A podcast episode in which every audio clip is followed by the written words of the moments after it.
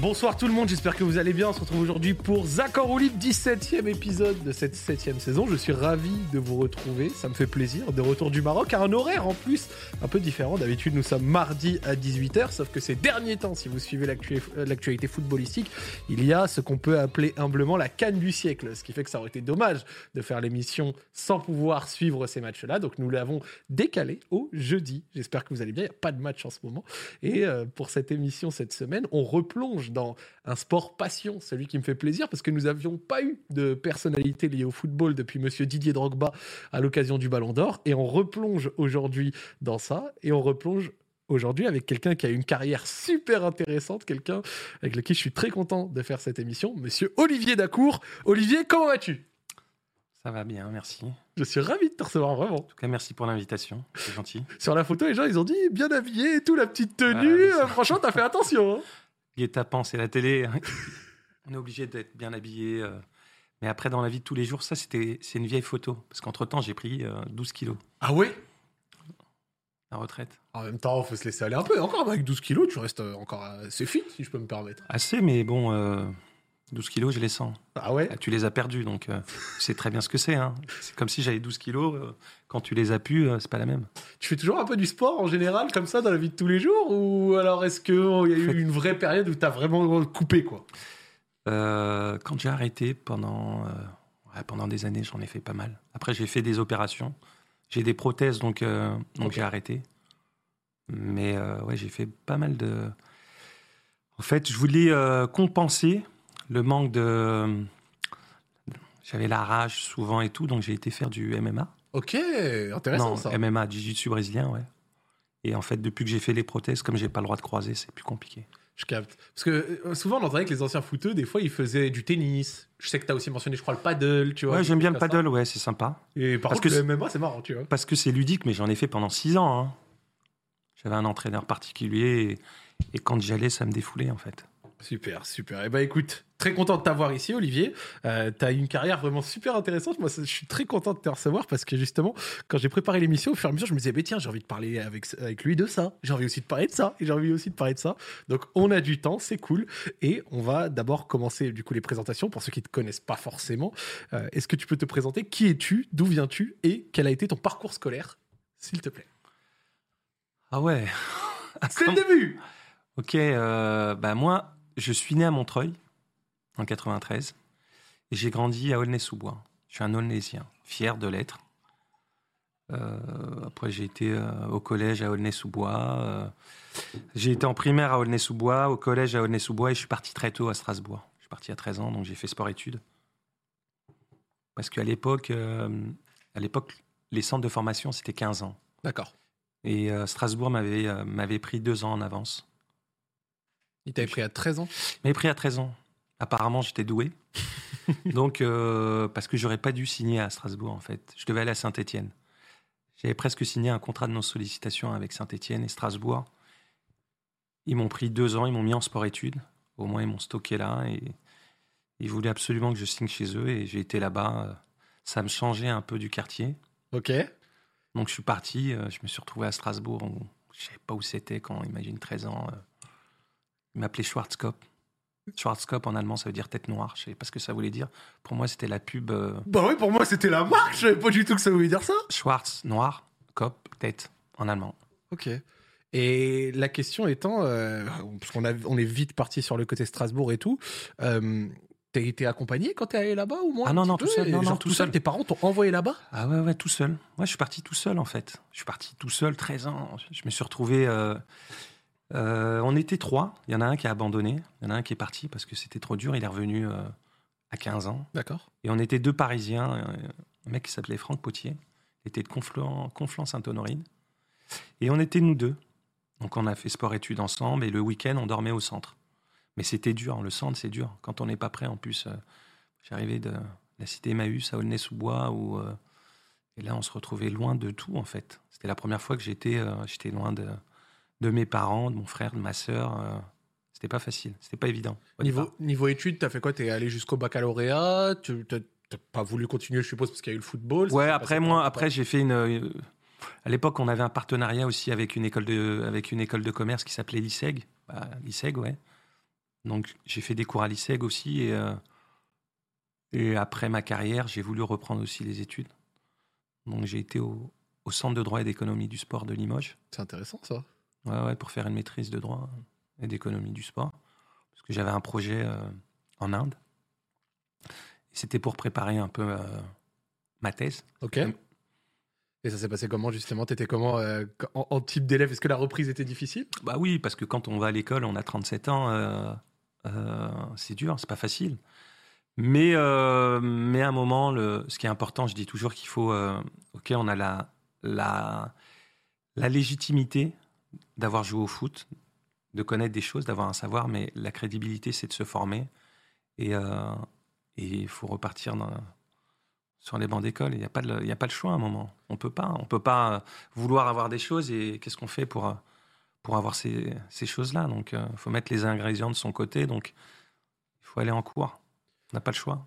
Tu as parlé euh, du fait que tu venais d'Aulnay, la région parisienne. Euh, ça a l'air de te tenir à cœur. À quel point ça te tient à cœur Tu y retournes de temps en temps? Tu revendiques Tu es fier d'être euh, Ah, de moi, la région? ma plus grande fierté, c'est ça. Moi, je, je sais impertinemment que,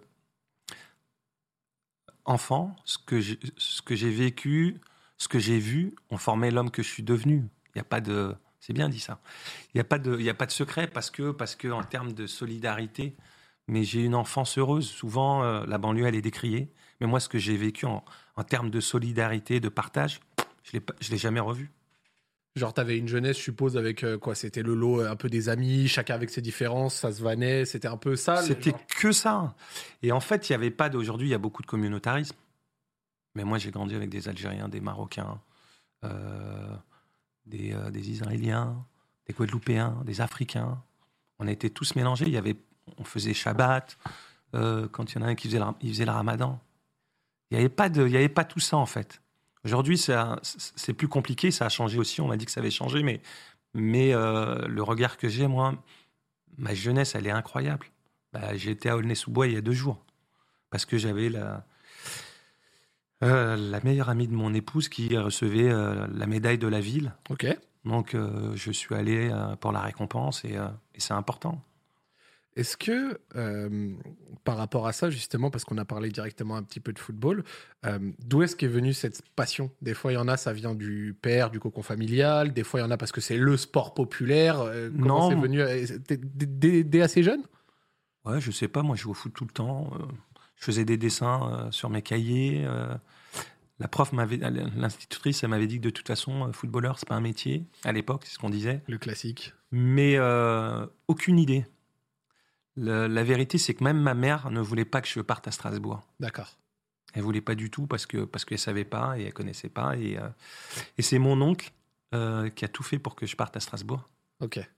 Et derrière, euh, quelques mois après, il est décédé. Je vois. Et du coup, je suppose que même tout le long de ta carrière, il y a eu un côté un peu hommage dans ta Toujours. tête au fur et à mesure dans ce que tu faisais. Toujours. Il n'y a jamais eu un moment où j'ai pas, je pensais pas au petit frère de ma mère. Tout le temps, ouais. Parce que l'influence au final qu'il a eue, elle est dingue. Ouais, c'est le. Mais après, on a une, on développe. Ce que je veux, ce que je veux dire souvent, je le dis, c'est que quand on est dos au mur, on n'a pas le choix en fait. On développe quelque chose que les autres n'ont pas. Quand on est tout en bas, on ne peut pas aller plus bas. On est obligé de monter en fait. On n'a pas le choix. Et il faut se battre. On sait que jeune déjà, on est, on est, on est confronté à la discrimination. On est, on est montré du doigt. Et pour s'en sortir, on après, c'est ce qu'on c'est ce qu'on on t'inculque. On te dit de toute façon, on te fera pas de cadeau, la vie te fait pas de cadeau. Donc toi, tu dois faire plus que les autres. Parce que à égal, c'est lui qu'on va prendre. Quel est le premier club que tu as rejoint? C'était un club justement à Aulnay? Ouais, Merisier, ouais. Ouais, ouais, c'était les Merisiers. Il a changé de nom, maintenant c'est l'Espérance. Mais euh, après, j'ai été à, au CSL Aulnay. Mais j'ai toujours été surclassé en fait. J'ai jamais joué avec ceux qui avaient mon âge. D'accord. Très vite, par exemple, je sais pas, à à 12 ans, tu jouais. Enfin, Avec- 12 ans, ouais. t'es parti à 13 à Strasbourg, mais on va dire à 10 ans, tu jouais ouais, j'ai toujours joué avec les, ouais, les plus vieux, ouais, toujours. T'étais à quel poste à ce moment-là? T'étais déjà au milieu de J'étais terrain? attaquant. Ah, ça, c'est classique. Les forts, on les mettait toujours en Non, attaque. moi j'étais attaquant. Après j'étais numéro 10, mais pendant longtemps. hein. Jusqu'à mes débuts en pro, j'étais numéro 10. Ok. C'est Et euh, que plus tard que t'as reculé sur le terrain? bah, j'avais pas le choix. On m'a dit euh, bon, euh, c'était, euh, il y avait, euh, il y avait Franck Sauzé et il y avait euh, Mostovoy. Ah. Il y avait Mozart, c'était euh, le tsar, on l'appelait Mozart, le tsar. Il y avait Franck Sauzé, il avait gagné la Ligue des Champions avec Marseille. Je vais pas leur dire que bon, euh, vous allez défendre pour moi, c'était pas possible. Donc j'avais cette cette agressivité aussi. Ok. Et à Aulnay, comment t'as été euh, scouté par Strasbourg? Est-ce que c'était sur un tournoi? Est-ce que c'était sur Ah un non, week-end? C'est quoi l'histoire de ça? une- une Comment à histoire- 13 ans on scoute un gamin Non, d'Île-de-France non, non, ramène parce qu'à l'époque, il y avait 93? un, il y avait mon entraîneur qui avait joué à Saint-Etienne à l'époque et, euh, et en fait, il avait, il avait dit qu'il avait une pépite.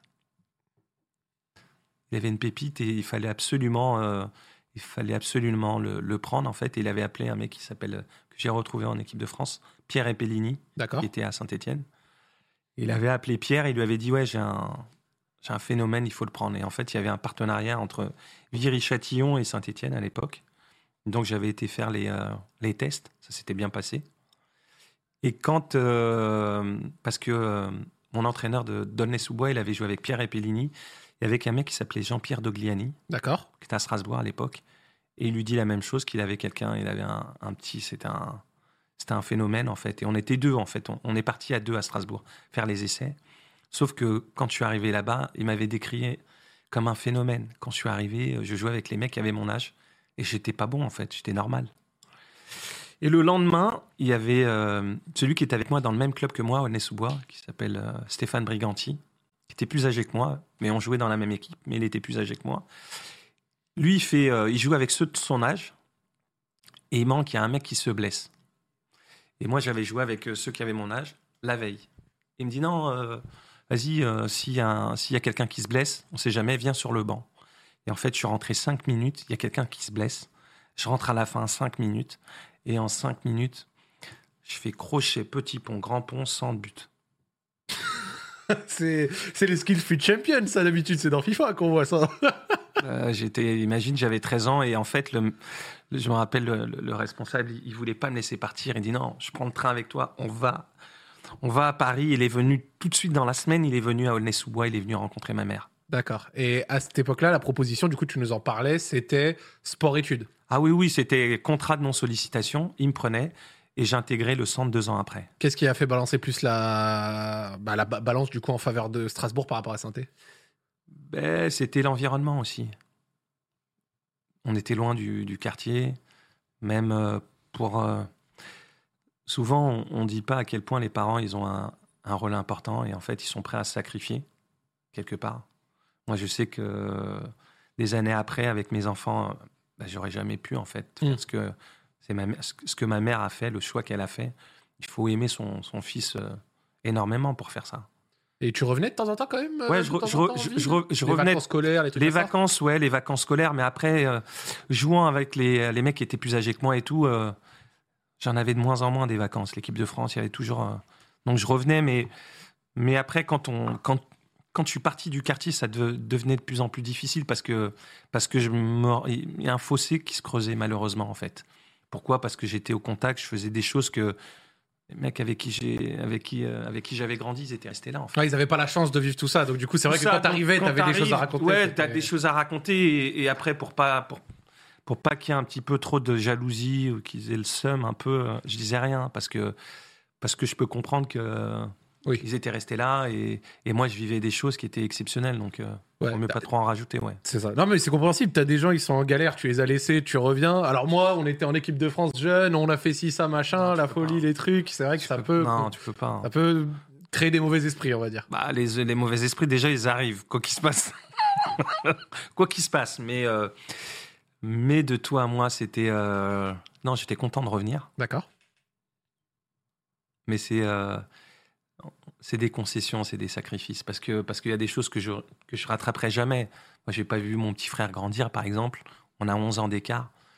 Ben, je suis plus proche de, j'étais plus proche de mes amis que mon petit frère. Mon petit frère, euh, je l'ai laissé, euh, il avait deux ans.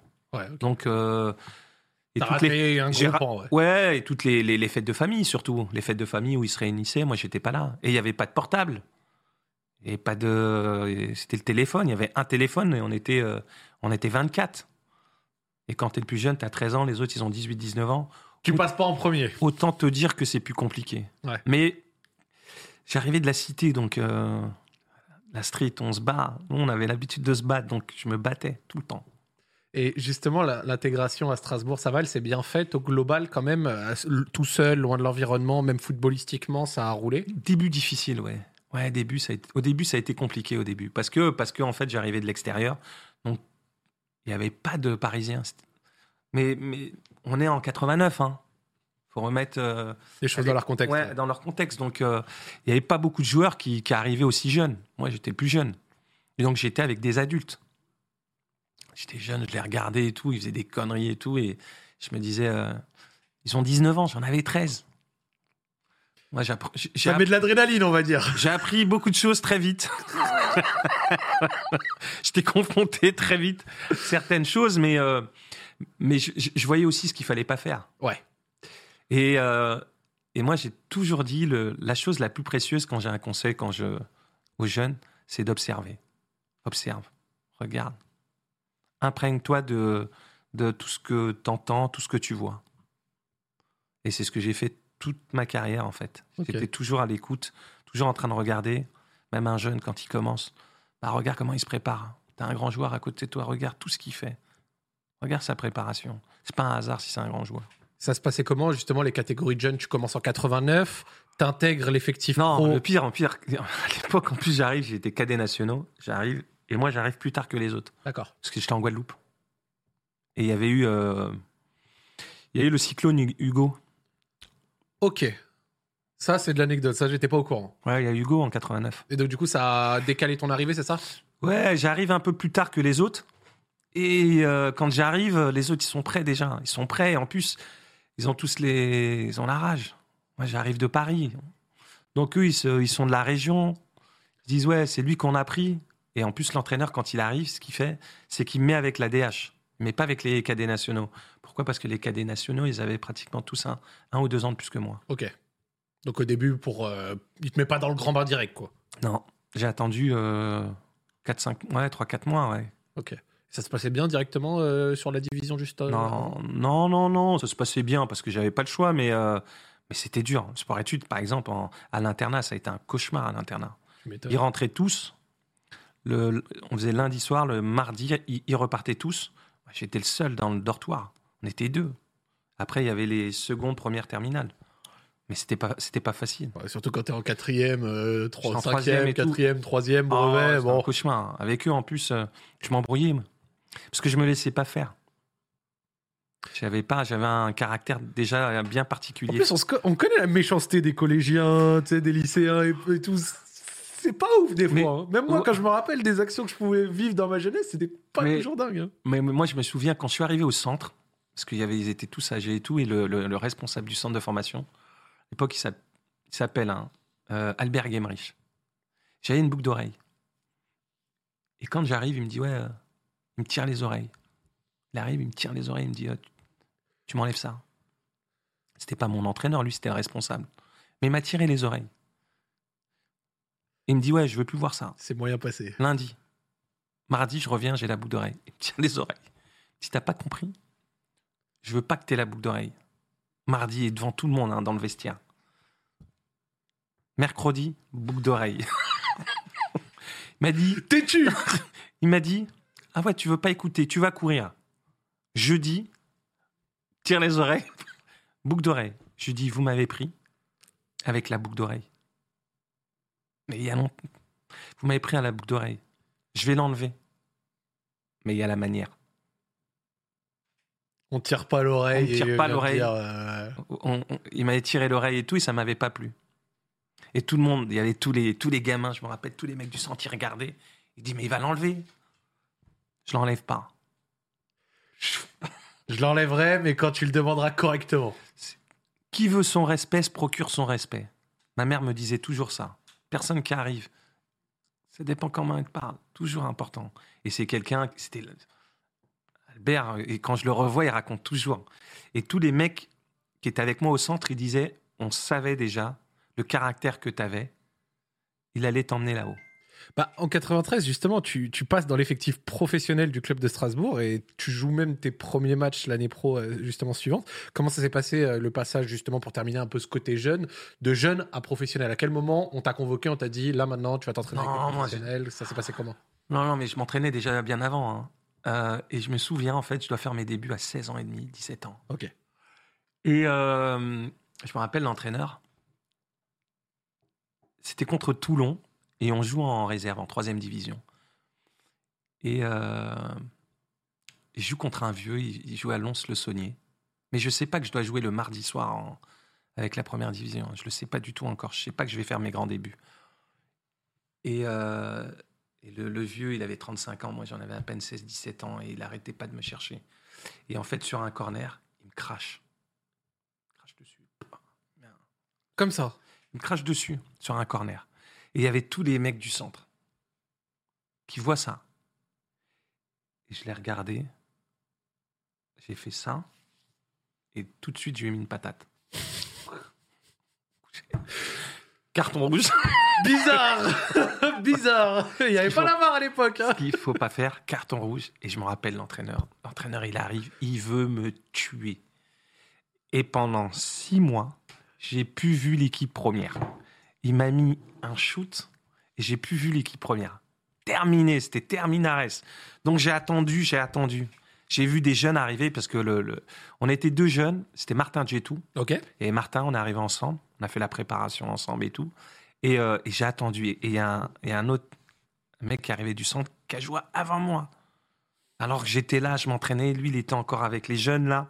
Il est passé devant moi. Il s'appelait euh, Yannick Roth, je me souviens. Ok. J'avais la rage. J'ai appris. J'ai appris, j'ai attendu, j'ai attendu en fait. J'ai attendu, j'avais 18 ans et tout, euh, 17 ans.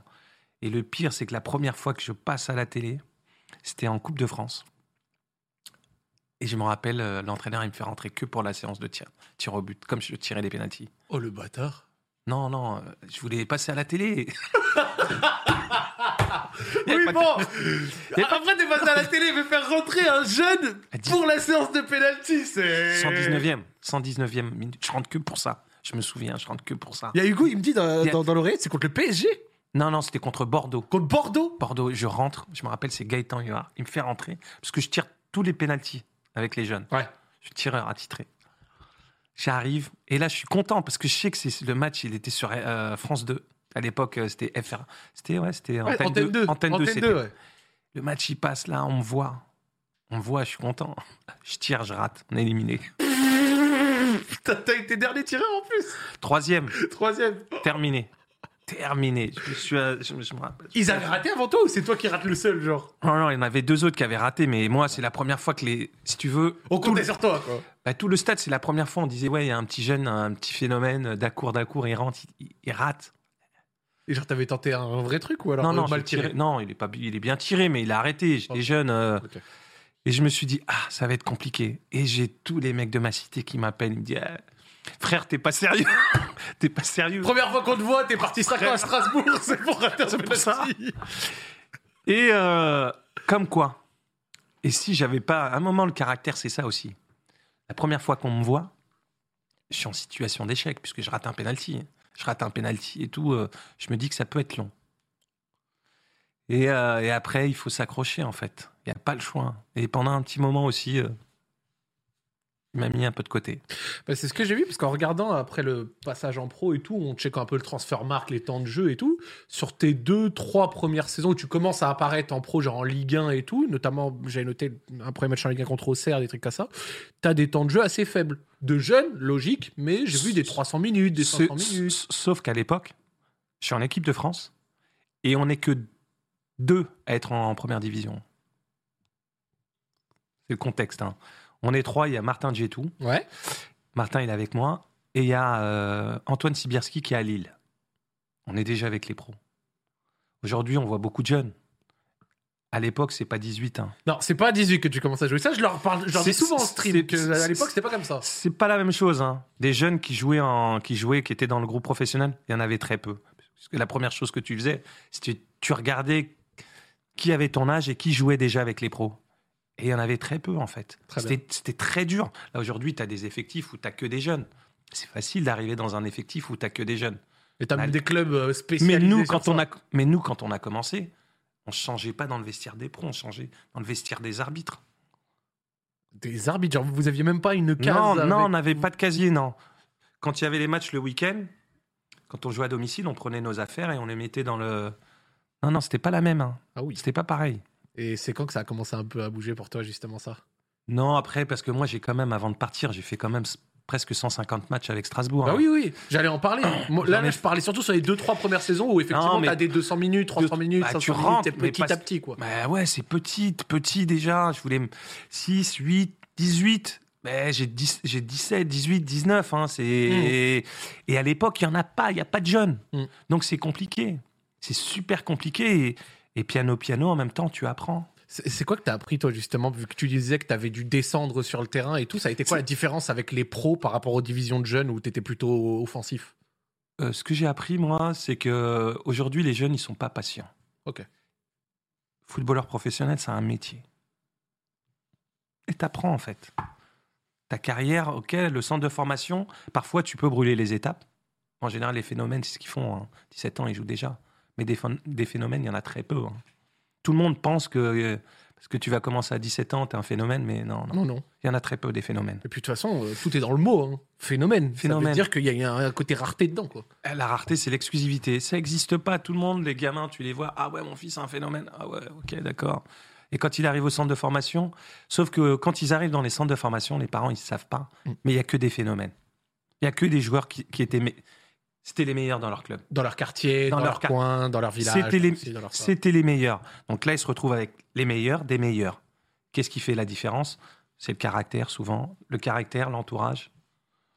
Et après, le travail. C'est c'est un bon truc que tu rappelles que c'est vrai que déjà de base, rien que quand tu vas pour jouer professionnellement à l'échelle de la Ligue 1 ou de la Ligue 2, un truc comme ça, à l'échelle de tous les Mais- footballeurs mais en France, même- tu fais déjà partie du 0,2%. Mais euh, même en National 2, tu as des super joueurs. Il Mm. y en a qui passent pas, mais ils ont tous fait pratiquement. Tu prends la National 2, c'est mais les, blindé trois, de centres de formation. mais les trois quarts ont fait des centres de formation. Après, ils n'ont pas eu de chance. Il y a la chance, il y a euh, les blessures, ça arrive. Mais les trois quarts des gens, ils te disent Ouais, j'ai eu les croisés, mais. Et ah, j'ai failli être professionnel. Ah bon? Et t'as joué en quoi? En moins de 17 nationaux? Non Ben, T'as raté quoi? Tu m'as dit que t'as raté, as raté ta carrière. T'as joué en moins de 17, t'as joué en moins de 19, t'as joué en National 3, National 2. Mm. T'as touché à ça? Bah si, t'as pas touché à ça.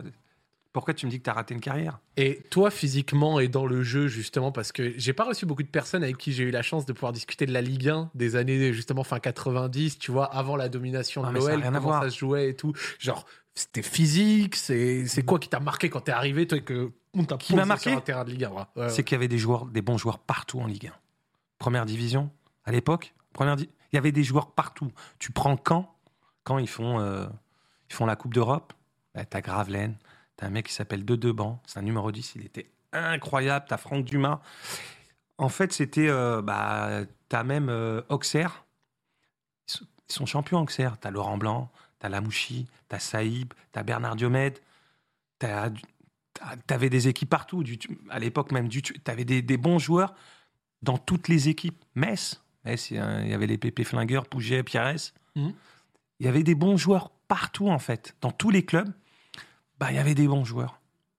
Ça, c'est la différence qu'il y avait. Tu prenais Toulon, tu avais Fred Mérieux, c'était un numéro 10 qui était incroyable. Tu avais des bons joueurs dans toutes les équipes. Aujourd'hui, il y a un concentré de, de bons joueurs. Bah, là, c'est Paris, où tu as eu l'époque Lyon, où tu as eu Marseille. Mais à l'époque, je trouve que c'était assez. euh, Il y avait des bons joueurs partout. C'est- Nous, Strasbourg, par exemple, nous, Strasbourg, on a tapé Liverpool, on a tapé Ouais, Glasgow. on, bah, on va en discuter, mais en plus, c'est l'époque, si on parle en termes de, de- de timing, l'arrêt Bosman, tout ça, ça arrive. Mais l'arrêt. Bosman, c'est incroyable. On en parlait récemment, mais, mais ça change, le, ça change le, la trajectoire. Ça, ça change la trajectoire de ma carrière, ça c'est une certitude, puisque à l'époque, tu avais, le droit que à trois étrangers. C'est ça. Pour ceux qui nous écoutent, comme il vient d'expliquer Olivier, tu avais le droit à trois étrangers par euh, justement effectif, ce qui limitait la concentration de talents étrangers avec l'argent, les Il y en avait, il y en avait Et peu. Bosman a cassé ça, et donc euh, ça a permis de fluidifier, Mais, mais, mais- mais aujourd'hui, on devrait tous lui donner de l'argent à Bosman. On devrait tous, parce que, parce que la facilité. euh, euh, tous les joueurs français qui sont. Moi, je suis pas- j'ai été un des, des- des- des- des premiers à partir à l'étranger. Mmh. Mais c'est parce que on, on gagne la Coupe du Monde et il y a eu l'arrêt Bosman. Le français, c'est un joueur de qualité. On va en discuter. C'est en 95 que tu prends ton envol en devenant un peu un membre important justement de l'effectif du club. Alors, j'ai cité des noms que tu as déjà cités, mais Franck Sauzé, Leboeuf, Rémi Garde, Mostovoy et bien d'autres. Cette année, vous vous qualifiez pour la Coupe de l'UFA en remportant l'Intertoto. Qu'est-ce que ça faisait en tant que jeune de jouer euh, avec autant de joueurs de renommée mondiale et de commencer à prendre de l'importance cette saison-là? On parle de 3400 minutes, 47 matchs au total. C'était ta première vraie saison en tant que titulaire. Bah ouais, j'ai 20 ans. euh, mais surtout, c'est tous des patrons. hein. Là, quand je suis à table, moi, je suis à côté de l'entraîneur, je parle pas. hein. Et euh, qu'est-ce que ça fait? Euh, bah, euh, deux ans avant, il avait gagné la Ligue des Champions. Donc, en termes d'expérience, euh, bah, c'était l'idéal pour moi. Parce qu'il avait joué euh, après Marseille, il était parti à l'Atalanta de Bergame. Donc, euh, lui- je lui posais des questions. Moi, j'ai toujours été, je voulais toujours savoir. Je regardais comment il se préparait. Mais j'ai des anecdotes. euh, il m'appelait crevette. Ah, je suis devenu un, un loukoum. mais- C'est toujours mieux que Schwarzkopf quand t'avais 13 ans. hein. mais, euh, mais ça a bien changé. C'était, j'étais tout jeune, j'étais tout frêle. Mais, euh, mais je me souviens. euh, non, non, euh, j'avais beaucoup de chance. Parce que j'étais le seul jeune, en fait. Après, après les autres sont Donc, il arrivés. pouvait te couver un peu. Bah, surtout, surtout, en fait, j'ai été. Il y, a, il y a un, un ancien, il s'app- il s'appelle Philippe Tiss. Il avait 36 ans. Moi, j'en ai à peine 17, 18 quand j'ai commencé. Je me rappelle la première fois, je vais avec eux au verre et tout, mais c'est notre époque. Les mecs qui fumaient dans la chambre, ils étaient en train de jouer aux cartes. Je me disais, mais c'est pas ça être professionnel. Je me disais, c'est quoi? Et je pouvais rien dire. Et comme j'étais le plus jeune, je me retrouvais toujours en chambre Ouais. avec, avec euh, la personne qui manquait. Ouais. Et à l'époque, au Novotel, il y avait un grand lit, un petit lit. Et je me suis retrouvé avec un petit lit. Je me retrouvais toujours avec le petit lit. Et pourtant, j'étais avec des petits. Hein. Ils prenaient le grand lit. Ils avaient la télécommande. Ils avaient le téléphone. Et tu subissais, en fait. Tu n'avais rien à dire. Tu pouvais pas dire. Je me rappelle, euh, il y a un jour, il m'avait dit Eh, Va me chercher mes, mes, mes chaussures de. Il pleuvait et tout. Il me dire Va me chercher euh, crevette. Va me chercher. Je, je l'ai insulté dans ma tête. Mais tu n'avais pas le choix, en fait. Ça faisait partie un peu du rite de passage, quoi. Ouais, t'avais pas le choix, c'était comme ça. Je dis pas que c'était bien, Mais c'était comme ça. mais c'était comme ça dans la formation, c'était bien. Comment tu définissais ton jeu à l'époque? On parlait du fait que tu avais commencé à reculer un peu sur le terrain. Tu étais passé d'offensif à plutôt euh, milieu, milieu défensif. Comment tu définissais ça? Moi, mon jeu? Ouais. Moi, je suis un joueur technique. les gens, ils ont tous retenu, je mets des coups.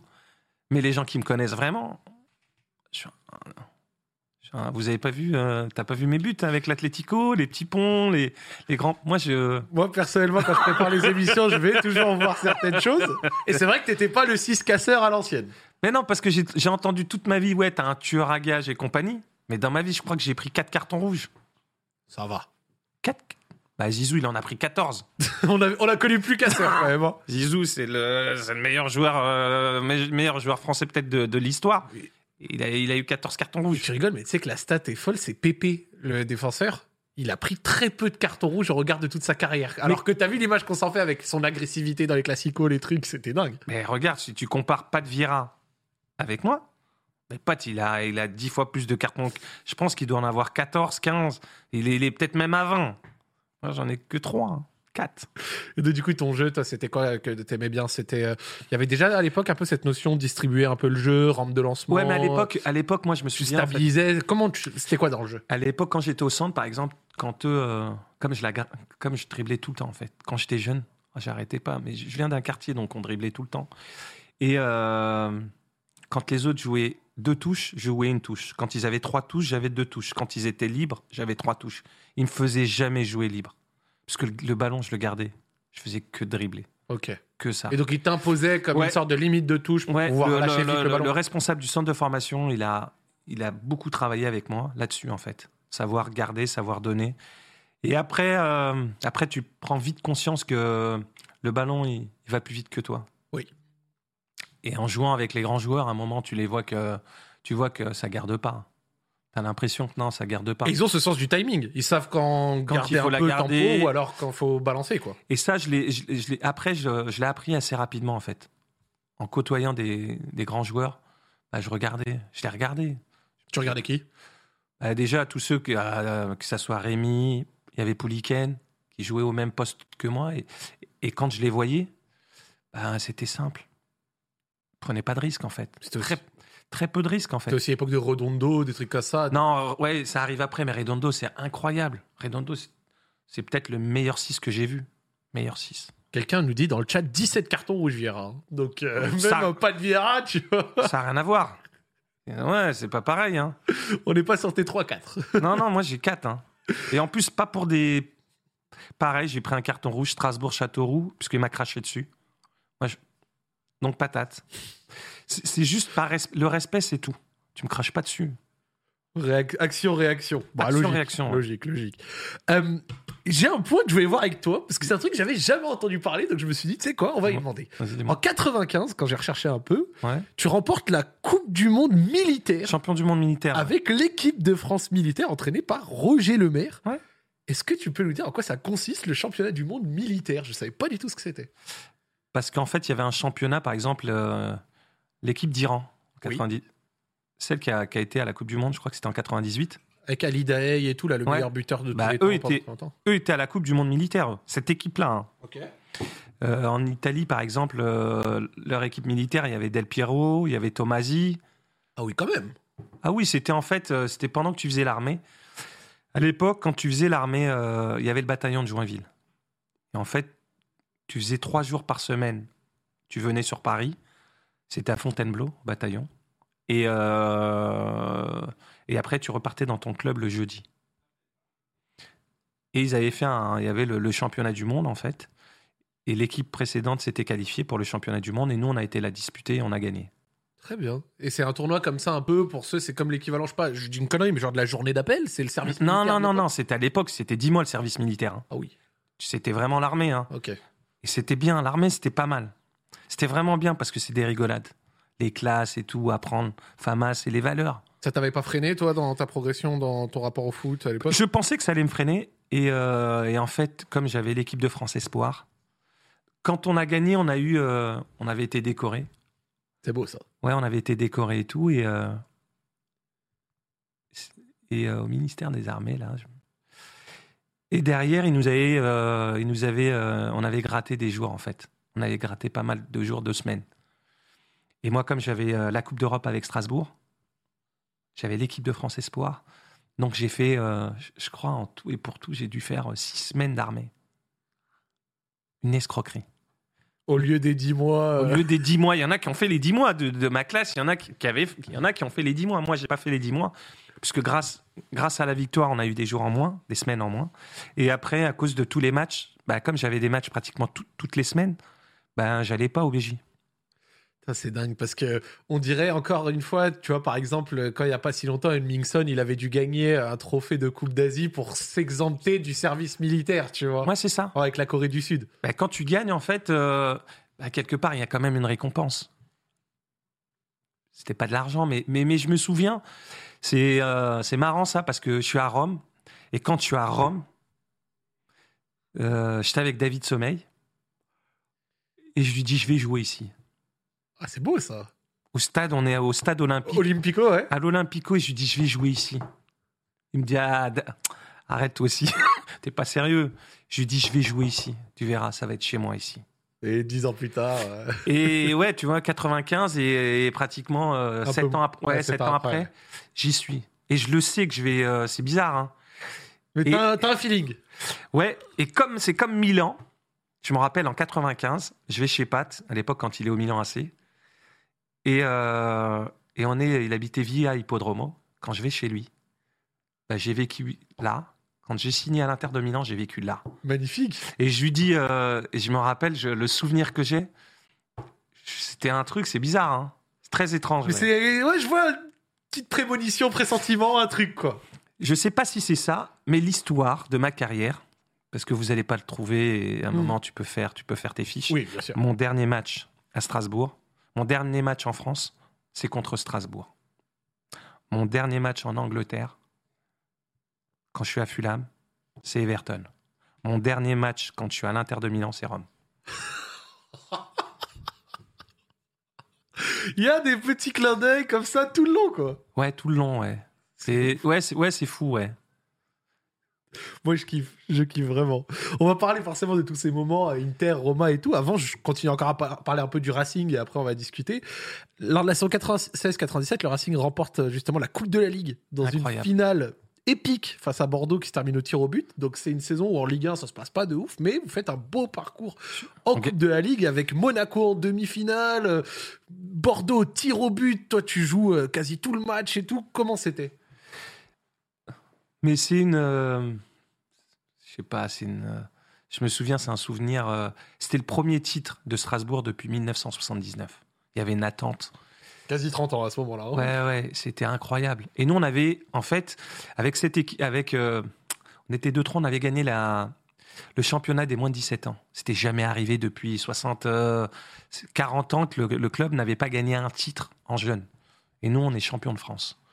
Et cette année-là, par exemple, quand on est champion, j'ai joué, euh, j'ai jamais joué de l'année avec eux puisque j'étais avec la troisième division. Mhm. Et, et je voulais absolument gagner le, le championnat avec eux. Et je suis redescendu pendant ma période de, de vacances Ok. Pour aller- euh, justement participer, ouais. pour participer et tout. On a gagné, mais c'était incroyable. Et, et- et je retrouvais tr- deux, trois, trois, quatre joueurs qui étaient avec moi dans cette équipe. Et je les retrouvais et on gagnait la Coupe de la Ligue.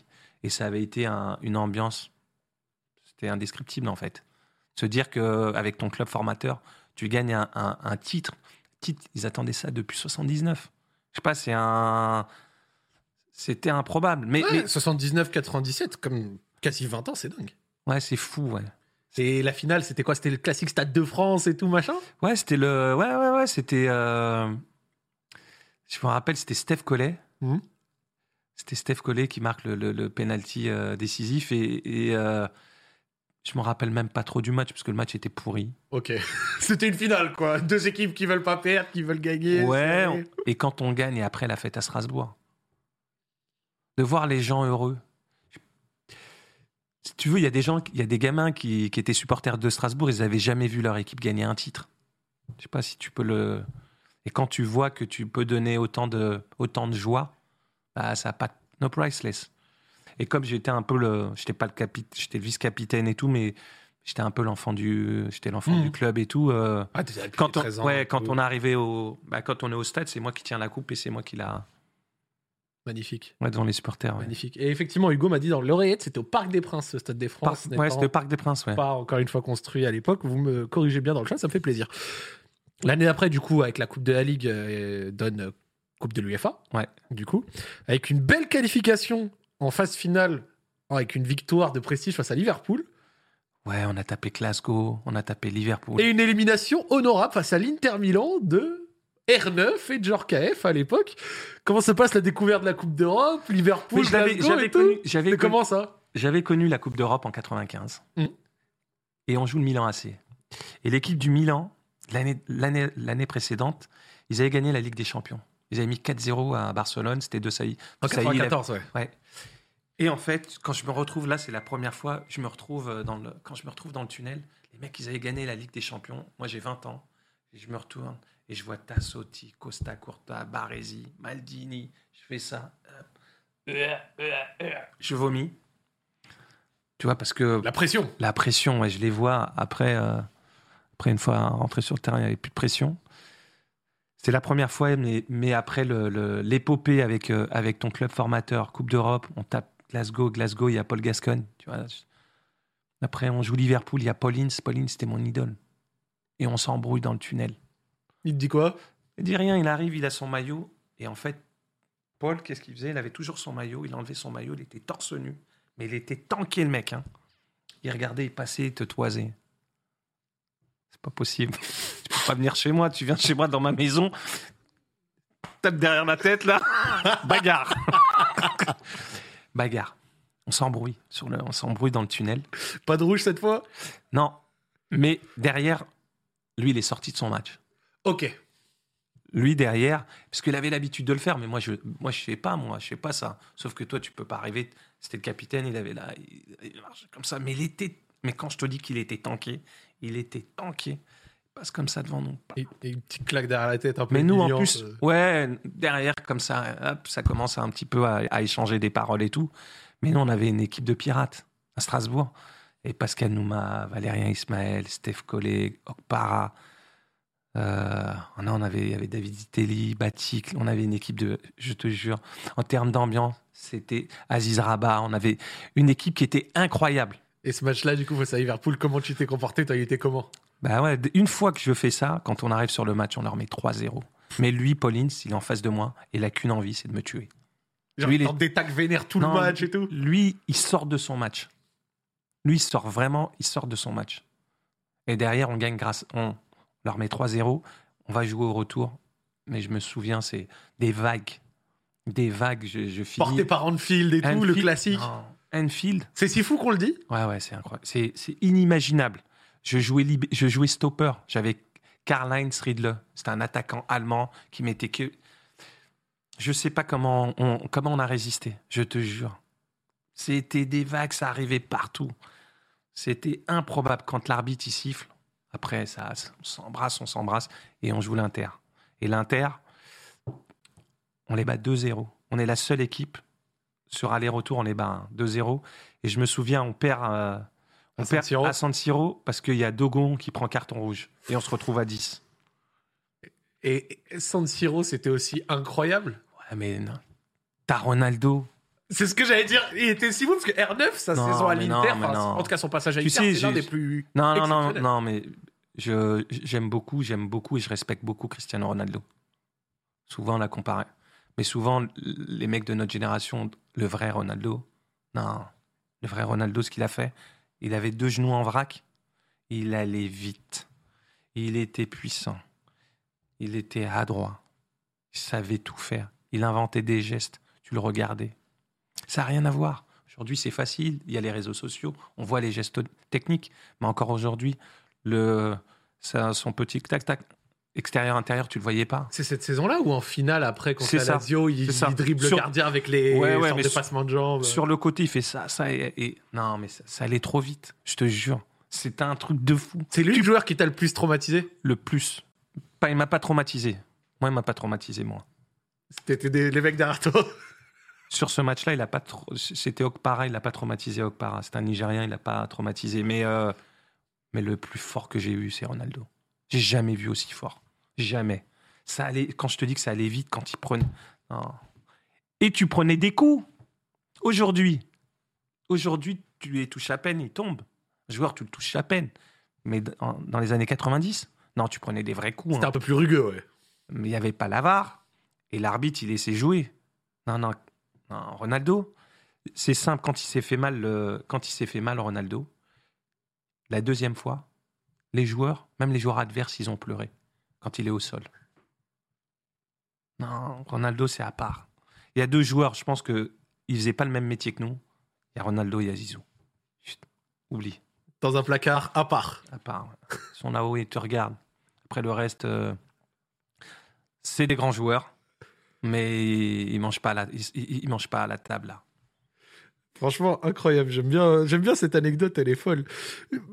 Justement, quand ça passe pas, quand après derrière, justement, l'Inter euh, vous élimine et tout, est-ce que, euh, on a parlé d'Anfield et de San Siro, mais je Ouais. suppose que la Méno, quand ça jouait à domicile, ça devait être la folie.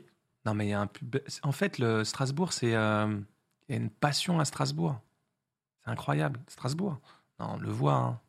Strasbourg, les, les, les, les supporters sont passionnés. Ils aiment le foot. Ils aiment le foot. Ils vivent pour le foot. C'est vraiment une terre de football. On voit, euh, le stade est plein tout le temps. hein. La Méno est plein tout le temps, tout le temps. Ils sont en train de refaire le stade, mais mais il y a un vrai. euh, c'est comme Lens, c'est comme Saint-Étienne. Les gens, ils vivent pour ça. Marseille. Moi, j'aime bien justement ce côté-là parce que j'ai eu la chance d'aller deux fois à la Méno et les deux fois, ça m'a impressionné. Non, non, non, mais il y a une. euh, il y a- Non, Strasbourg. Strasbourg, c'est incroyable. Strasbourg, c'est incroyable. J'y- suis allé là, ça faisait un petit moment que j'y- suis allé pour le dernier match de la saison contre Lille, là. Voilà, euh, juste avant, le, euh, juste avant les euh, décembre, là, les fêtes. Ils ont battu Lille, mais il y a une ambiance de fou à Strasbourg. Il y a une ambiance de fou, de malade, quand ça marche bien. Et encore, même quand ils sont redescendus financièrement et tout machin, il y avait encore du monde qui venait. du- hein. Mais bien sûr, ils battaient tout le- tous les records. Donc, euh, il y a vraiment. Euh, les gens sont passionnés, ils aiment ça. Ils aiment vraiment ça.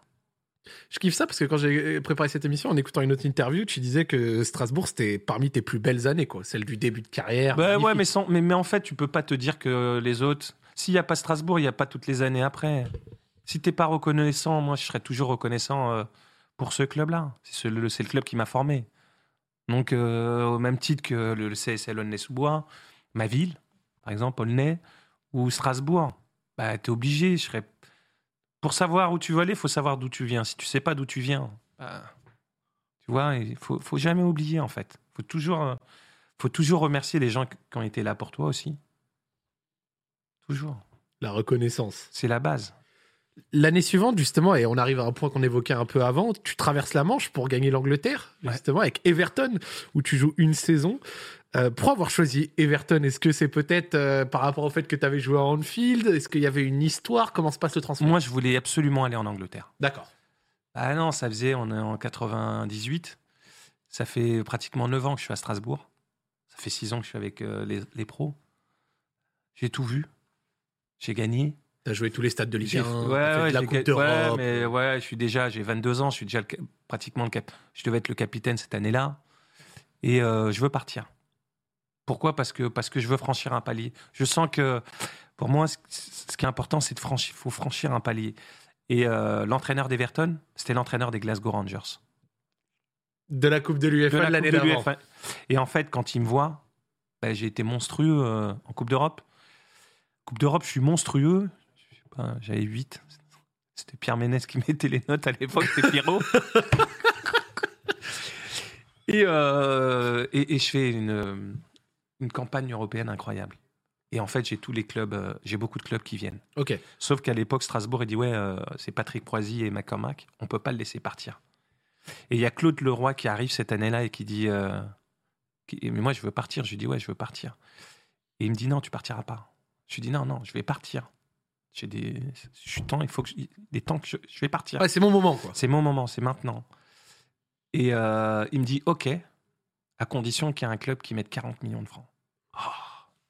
Je dis T'es pas sérieux, Claude C'est beaucoup, quand même. c'est énorme, énorme, énormément d'argent. Derrière, il y a l'entraîneur des Glasgow. Bah, il était sous le charme, coup de foudre. Donc, il vient me voir à Strasbourg. Je vais manger avec lui. On discute et tout, et il me dit, il veut absolument que je vienne.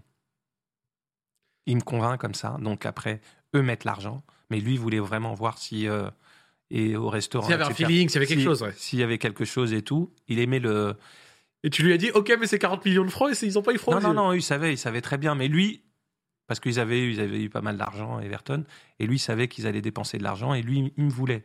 Donc je vais, je vais dîner avec lui. Ils, ils avaient dit au club que- qu'ils étaient prêts à mettre euh, les 40 millions, mais ils voulaient absolument Ouais, me, normal, me- une rencontre, me chose. rencontrer, me rencontrer. Je me rappelle, il était avec Denis Roach, qui était un agent anglais. Et euh, on va manger au Kamerzel. C'était le meilleur restaurant de Strasbourg. J'ai jamais été là-bas. Et là, euh, on discute et tout. Et on discute. Et, euh, et après, je lui dis, ouais, je pars en Angleterre. Et je voulais absolument aller. convaincu. Ouais, j'étais convaincu. Donc, quand je suis arrivé, moi, je suis arrivé après, en fait. Les autres étaient en préparation. J'arrive en, Genre Les- fin de l'été, mi-août, un truc comme ça? Ouais, j'avais pas fait un match de, j'avais pas fait un match de champ. Je leur avais dit que j'allais partir. Donc je faisais pas les matchs de, de- j'avais pas fait les matchs amicaux et tout. Je, je les jouais pas. Et je les rejoins là-bas euh, aux Pays-Bas. Je me souviens. Pourquoi Pour la fin de la prépa? Pour la fin de la prépa, eux sont en préparation et tout. Je les rejoins là-bas. Et euh, je me souviens, ils avaient mis en fait certains joueurs, 5-6, quand j'arrive. C'est pas aujourd'hui, maintenant, c'est ouvert. Aujourd'hui, avant, c'était, il y avait les Anglais, il y avait les étrangers. hein. Très peu d'étrangers, c'était dur.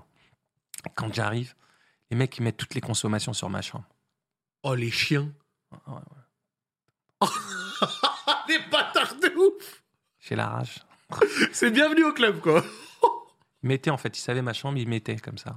Et j'ai pas été une seule fois au bar. Je restais dans ma chambre. Combien la note? Je sais plus, je me rappelle plus. Mais je savais qu'il qu'il avait fait. J'avais demandé en fait. Et tac, on m'a dit qu'il avait signé. Je te jure, avant que le championnat commence, on fait une opposition. Je l'ai tué. T'as envoyé un tac bien rigueux. Le jeudi, je le tue comme ça. Il est blessé? Ah non, je l'ai tué, je l'ai envoyé à Chinatown. Je l'ai massacré. Je lui dis ça. C'était pour les consos. Ça, c'était. You know, you remember, non? T'avais fait, un petit anglais quand même? Non. Ce que j'ai fait, C'est horrible, en fait, pendant, pendant très... Parce qu'il y avait John Collins qui parlait le français. Ouais. Et ce que j'ai fait, c'est que pendant 3-4 mois, je comprenais bien l'anglais, je parlais l'anglais, je parlais pas. Je les écoutais. Ok. Juste pour. euh, Bah, je savais qui était qui, mais, mais déjà aux Pays-Bas, je savais. Hein. Euh, Je comprenais ce qu'ils disaient. Et en fait, je disais rien, je disais pas un mot. Je les écoutais parler. Et il parlait des fois, je suppose, pas très bien de toi? De moi, des Français, en fait. Ils nous détestaient. Donc forcément, j'écoutais, je disais rien. Et euh, ce qui était bien, c'est que j'avais, on était a Bakayoko qui arrivait. J'avais Mickey Madar qui était là. Mickey, mais Mickey, il était, euh, Mickey, il était plus concerné. Ouais, ce que j'ai dit, j'ai dit, il y avait qui comme joueur un peu avec toi? Il y avait Mickey. à l'époque en bon Non, il y avait John et Collins, il y avait euh, Slavan Bilic. On le connaît parce que euh, le carton rouge avec Laurent Blanc, Mhm. avec la Croatie. Il y avait John Collins qui avait été euh, incroyable, qui avait été super avec moi. Et Marco Materazzi. Le fameux. Ouais, Marco, on était toujours ensemble. Toujours. Nous, on était toujours ensemble avec Marco. Bah, euh, on était les deux qui jouaient. On, jouait. Et Marco, c'était un gros transfert et tout. Il arrivait de Perugia. Et, et après, on s'est trouvés et, euh, et on était, on, se lâchait pas. On était toujours ensemble. Comment ça s'est passé le changement de pays? T'as eu un peu des difficultés? Et surtout Non. le passage de la Ligue 1 à la première ligue de fin des années 90, c'était comment? Ça allait plus vite. Ça allait beaucoup plus vite. Je me rappelais, je rentrais. Quand je rentrais, j'étais fatigué. Je dormais. Je Cuit. dormais. J'étais mort. Mort. Et, et en fait, ça me convenait bien parce que parce qu'en Angleterre, euh, ce qu'il y a, c'est que tu donnes tout, peu importe le score en absolu. Ils savent, les supporters, quand ils viennent au match, ils, vo- ils voient très bien si tu triches ou pas. Tu vois, il y a un tag qui est fait, tout le monde applaudit. Et en fait, euh, je te disais, moi, j'ai fait une- mon année, à, moi, je suis né meilleur joueur de, de la saison à Everton. Propre Bon, après, c'est pour ça que je, je pars aussi. Ce qui est pas logique. Non, ce qui est pas logique, mais, mais, mais en fait, je l'ai raconté là, je l'ai raconté il y, a, il y a très peu de temps, c'est que j'ai rencontré Gervais Martel D'accord. Président du RC Lens à l'époque. à l'époque, ouais. Et, euh, et Everton a un problème financier, a des problèmes financiers. Comme pas mal de clubs des années euh, de PL à Ils ont- l'époque, ouais, ils ont des années ils- 2000. Ouais, ils ont des problèmes de, enfin, des années 80. Ils sont obligés de me vendre. Ils sont obligés, puisque c'est c'est moi qui ai la plus grosse cote. Donc, ils sont obligés de me vendre. Et en fait, j'ai les clubs anglais, sauf qu'on est au mois de juin. Les, les clubs anglais arrivent sur le marché au mois de juillet. Et derrière, il y a. euh, derrière, je rencontre euh, Gervais Martel. euh, il m'invite à Lens. Parce qu'il voulait me faire venir. J'ai dit, c'est pas possible, parce qu'eux mettaient 50 millions. Quand même. Lens, à l'époque, ils mettent 50. Ils m'ont acheté 40. Petite plus-value. Ouais, ouais, ouais, sauf que euh, Everton me laisse partir simplement s'il y a un club qui met 65 millions de francs. 10 millions d'euros. On est en 99. hein. Non, non, c'est beaucoup, beaucoup, C'est une somme. C'est beaucoup, c'est beaucoup d'argent. Et moi, je, je veux me faire un petit week-end au golf. Donc je lui dis, si je reviens en France, je viens chez toi, Gervais. Je viens chez vous, Gervais. Ok, tu lui donnes ta parole. Une parole, c'est une parole.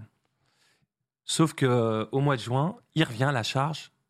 Mais moi, je sais très bien qu'ils peuvent pas mettre les 65. Donc, je fais quoi? On va à Bollard. J'ai jamais raconté cette histoire. On va à, Bo- Bollard. Mais dans mon esprit, mais je suis sûr qu'ils vont pas les mettre. Là, ça passe et tout. Et là, Gervais, il fait quoi? Il dit Ils vont pas me faire chier ces rose beef. Je vais les mettre les 65. Et là, je le regarde. Il dit Ah non, Il déconne pas là, il est sérieux il est sérieux. Donc là, je le regarde, je lui dis Ouais, mais c'est pas la même chose là. 65, le salaire, comment on va faire?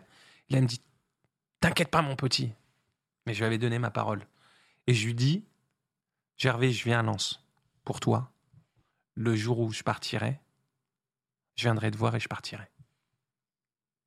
Et on serre la main. Et je signe à Lens. Magnifique oh, l'histoire de fou Sauf que il me dit que l'entraîneur, l'entraîneur ne devait pas être, euh, c'était à l'époque euh, Leclerc, Mhm. ça devait pas être lui. Quand j'arrive, un bourbier. On va à l'hippodrome. J'arrive, sauf que eux, ils ont repris depuis 15 jours. Moi, je devais re- reprendre 15 jours après, donc je suis pas encore en. Et là, on va dans un hippodrome et le mec, il nous fait courir. Je, je dis, ouais, suis pas venu pour ça. Je suis pas Oisy, moi. Je suis pas un cheval. hein. Oui, genre frérot, je là, je là, je peux je suis pas mourir. au même niveau de prépa là Je peux mou- mais je peux mourir. Et en fait, ce qui se passe, où il y a un, un petit problème, c'est que le premier match de championnat, donc j'étais le plus gros salaire du club, plus- plus gros transfert de l'histoire du club. Mais le premier match qu'on joue avec Lens, c'est à Strasbourg. Donc, Le retour. le retour, je demande les places à tout le monde, je suis comme un fou. Et là, qu'est-ce qu'il fait, Gilles- euh, qu'est-ce qu'il fait euh, Daniel Leclerc? Il met remplaçant. Le bâtard. Non, non, il repose en paix, faut pas dire ça. Je ne savais pas. Pardon. Je peux mourir. Je peux mourir. Je peux mourir. je peux mourir. Et là, et pendant que je m'échauffe, donc, et je vois, ils ont tous la rage.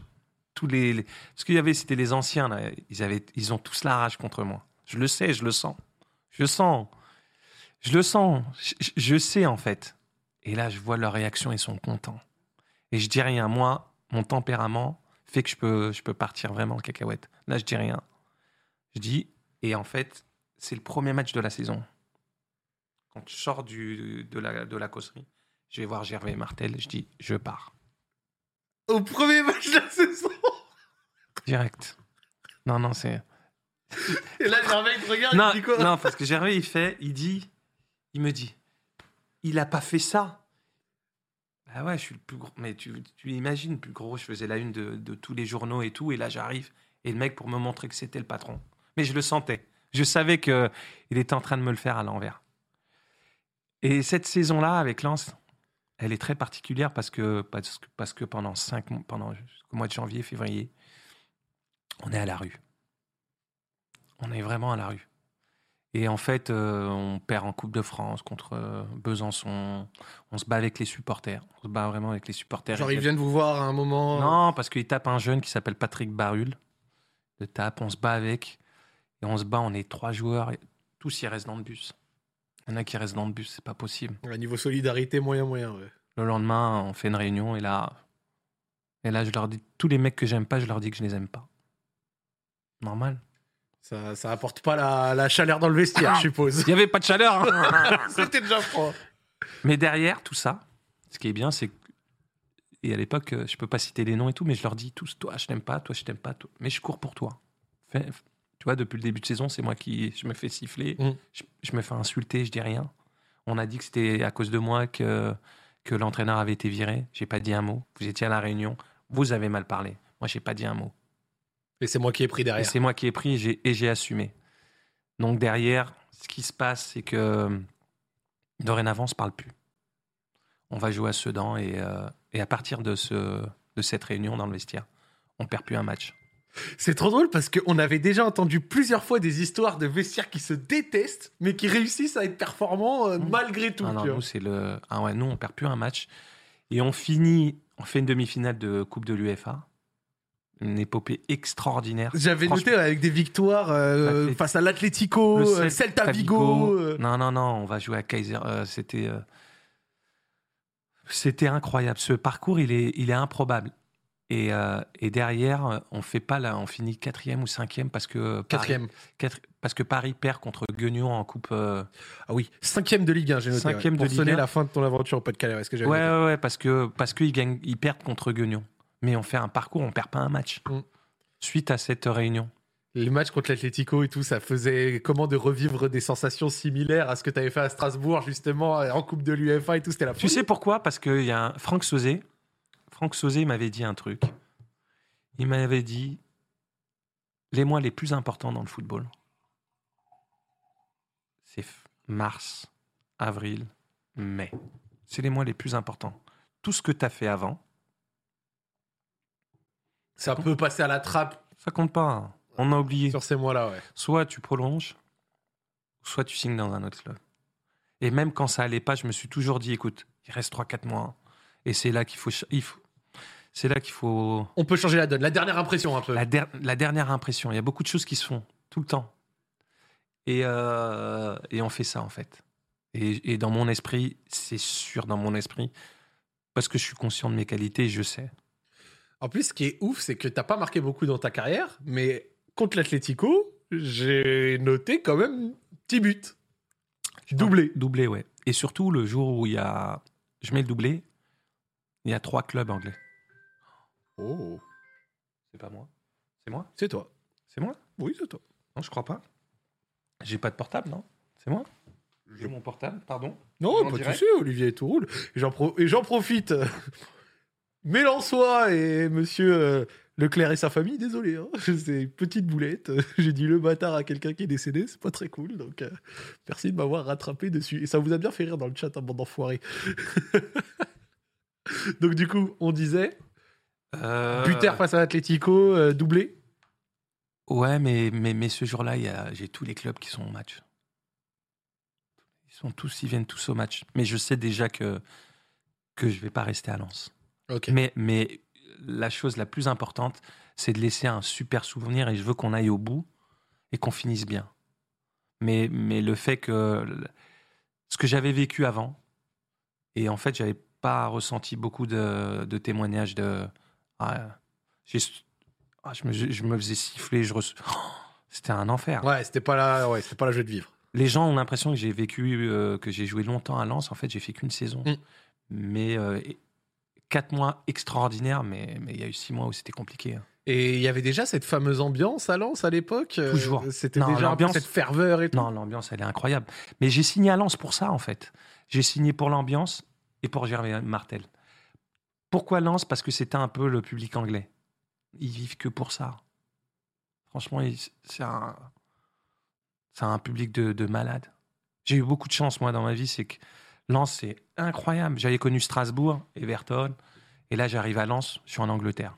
Ils vivent que pour ça. Et au final, avec le parcours européen, même je crois que vous sortez en demi-finale face à Arsenal. Arsenal, Ah à l'époque solide également. Ah oui, oui, oui, non, non, fait un parcours incroyable. Et, euh, et ça reste l'un des plus beaux souvenirs. Parce que c'est une, euh, parce que c'est une épopée.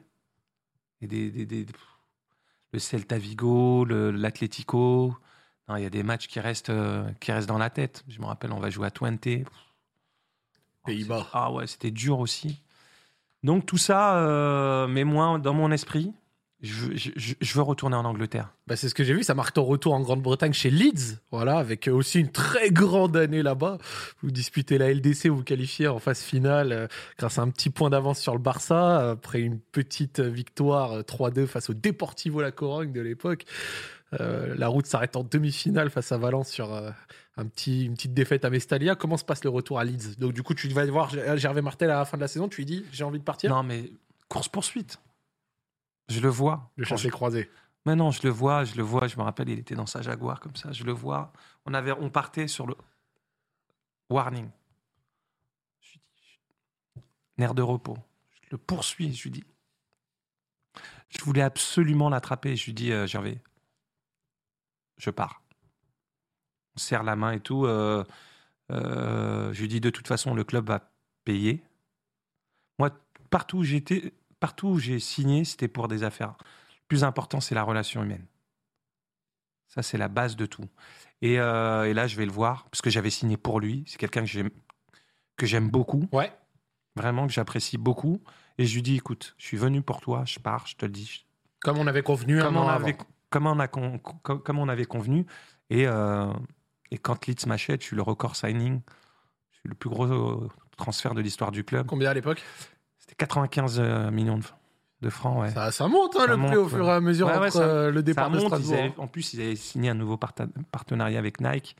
Donc, euh, le chèque, un peu comme à l'américaine. Et euh, quand j'arrive, premier match, euh, bah, j'ai pris carton rouge.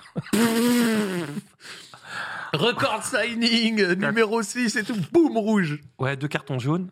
Et c'était pour les euh, préliminaires de Ligue des Champions. Aïe. Ah, ça pique un Ah, c'est peu. la tuile, ça. Ça, c'est des matchs de fin juillet, Ouais, désagréables ouais, et tout. ouais, tu ça, vas ça- jouer des équipes. euh, Ça compliquées. pique, mais, euh, mais euh, c'était fantastique. C'était, euh, j'ai eu la chance de, de tomber dans un groupe qui était incroyable, qui était improbable. Je te jure, c'était. euh, Il y avait qui à l'époque? Tu retrouves qui à Leeds? Moi, quand j'arrive, il y a pas de, y a pas, de- y a, il y a- si, il y a euh, Harry Kewell qui avait fini meilleur jeune Oh de. oui, quand même. Non, il y a Harry Kewell, il y a Nigel Martin, qui est Jason Wilcox, il y a David Batty. Non, non, ils Ça ont va. fini. Ah, ils ont fini troisième. Hein. euh, ils, fi- T'arrives, ils sont qualifiés en LDC, quoi. donc ils sont en ligue. Ouais, c'est solide et tout, mais c'est une équipe jeune. Moi, on me dit Viduka dans le chat. Ouais, il y a Marc, mais il arrive euh, après moi. Il arrive, euh, il arrive après moi. Ouais, ça me cite des Ferdinand, Ouais, ouais. Keane, ça vient Ils aussi. arrivent tous après moi. Voilà. Eux me disent que moi, je suis au centre du projet et qu'ils vont signer tous ces joueurs-là. D'accord. je parle Ça te eux. convainc aussi, ouais. Ouais. Et je vais là-bas pour ça, en fait. Parce que j'ai des clubs comme Chelsea, j'ai discuté avec Arsène, avec Arsenal et tout, mais, mais moi, j'aime. euh, c'est pas que j'aime la difficulté, mais je veux pas. Moi, je- quand je vais en Angleterre, si c'est pour être à Arsenal, tout le monde parle français dans le vestiaire, non. Ouais, y a pas trop de surprise. C'est bien. Non, moi, je. Et en plus, il n'y a pas de Vira, il y a Manu Petit. Ils sont... Non, non. J'arrive pas dans le. À quoi je, préf- bon ouais? je, je préfère aller dans le nord de l'Angleterre et, et c'est. euh, une- mon, passage à Leeds, c'est peut-être l'un des, des meilleurs moments de, de ma vie en tant qu'homme. Parce que humainement, là, aujourd'hui, euh, je sais pas, ça fait 24 ans, le seul, euh, le seul groupe que j'ai sur WhatsApp, c'est le groupe de Leeds. Il est encore actif? Mais à fond. Là, euh, Robbie Keane, il a gagné là, hier un titre. On est tous dessus. C'est la folie. Ouais, c'est incroyable. Plus de 20 ans après. Plus de 24 ans après, et quand on se revoit, mais on sortait toujours ensemble, on sortait. euh, on était unis, même femmes, pas. On était toujours ensemble. Tout le temps, tout le temps, tout le temps. Et c'est cool parce que ça contraste du coup avec le vestiaire lensois où Ça n'a rien à voir. Ouais, ça, ouais, ça n'a rien à voir. Ça n'a rien à voir. Parce que là, l'équipe est jeune. Il y a des jeunes. Il y a euh, Lucas Radebe, c'est un, c'est un Sudaf. Il y a lui, et il y a Bati et Nigel Martin. Après, tout le, tout le reste, c'est des jeunes. Et moi, je suis au milieu. Et je, mais mais c'était improbable, en fait. Si tu fais ce parcours, à un moment, c'est qu'il y a une ambiance. Tu peux pas faire de parcours, des épopées quand il n'y a pas une, euh, il a pas un truc solide, en fait. dans Il n'y a pas une vie de groupe solide. Et nous, on sortait toujours à Strasbourg quand on gagne la Coupe de la Ligue. On est toujours ensemble. Là, avec Leeds, c'est pareil. On est toujours, toujours ensemble. Toujours. Les Boyer, Harry Kewell, Viduka, on est en chambre ensemble. Et par rapport à ta première expérience de première ligue avec Ça rien à Everton, où là Ça- en plus vous finissez 14e, Non, là mais, par ça, contre, mais là, ça n'a rien à voir. trustez le haut du tableau, Ouais, mais ça là- se passe comment? Non, là, ça n'a rien à voir parce que quand j'arrive à, Everton, les étrangers sont dans un vestiaire et les Britanniques sont dans un autre Ah vestiaire. bah, c'est, Pour l'intégration, c'est nickel. Et surtout, on fait des matchs les uns contre les autres. On les massacre. On les tue. On les, ah, on les tue. Parce que les, les, les Écossais et les Irlandais, ils sont avec nous aussi. Ils sont avec nous. Donc ça fait Écossais Irlandais qui aiment pas trop les Anglais, plus les Français qui aiment pas trop les Anglais, Non, contre les Anglais. Non, je te jure, à l'entraînement, c'était pire qu'un match. C'était pire. À l'entraînement, c'était pire. Et après, euh, et, quand j'arrive à Leeds, c'est le. Même l'entraîneur, il était incroyable, il était improbable. Mais je le rencontre pareil avant de signer. Et après, je suis, euh, je suis séduit et je vais à, je vais à Leeds. Et je passe. euh, je voulais pas partir de Leeds puisque j'avais signé un contrat très long. J'ai prolongé en plus. T'as fait trois saisons là-bas. Ouais, mais, euh, mais parce que en fait, j'ai un problème avec l'entraîneur. Ok. Qu'est-ce qui se passe?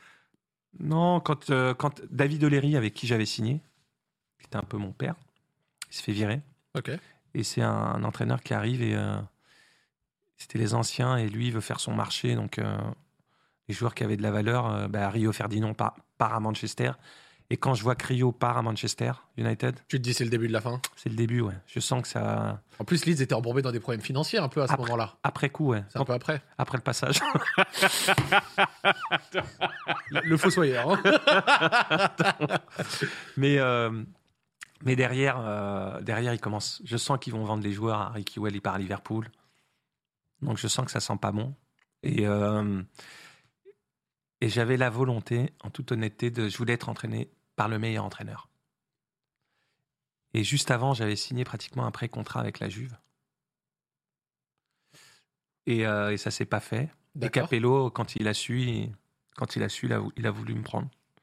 Donc euh, Capello m'a appelé et, et j'ai signé à, à Rome. C'est Fabio Capello qui te convainc d'y aller? Ouais, ouais, Ok. ouais. Et en plus, ça fait clin d'œil à ce que tu disais la première fois que tu étais à l'Olympico euh, quelques années avant. Non, mais c'est c'est le- l'effectif. L'effectif de Rome quand j'arrive. Totti. L'effectif? Non, l'effectif, il est incroyable. J'arrive, il y a Battistuta, Montella, euh, il y a qui? Del Vecchio, Toci, Cassano. Au De milieu, Rossi déjà? Non, Dero, il arrive. Il arrive un peu ap- après. Il arrive un peu après. Il y a Guar- au milieu Guardiola, Emerson, Tomasi. Non, non, non, non, c'était costaud au milieu. Je me dis, ouf, ça va être un peu chaud quand même. hein. Sauf que en plus, moi, j'arrive et je suis blessé. J'arrive, je sortais de deux mois de blessure. Donc t'es pas au top, faut reprendre un peu. Ouais, ouais, l'entraîneur anglais, il avait dit, de toute façon, si je veux partir, il m'emmènerait euh, en voiture euh, en Italie. Donc euh, j'arrive là-bas et j'arrive, je passe la visite médicale le vendredi, je m'entraîne le samedi et je suis titulaire direct le dimanche. Ah oui, ça, ça va vite. Début, ouais, ouais, ouais, c'était incroyable, ouais. Et ça, ça arrivait jamais. Comment, comment ça se passe ton intégration à Rome? Est-ce que c'est aussi idyllique que tu l'avais imaginé la première fois que tu as été à Oh. l'Olympico? Bah non. Non, non, mais non, mais non, mais non.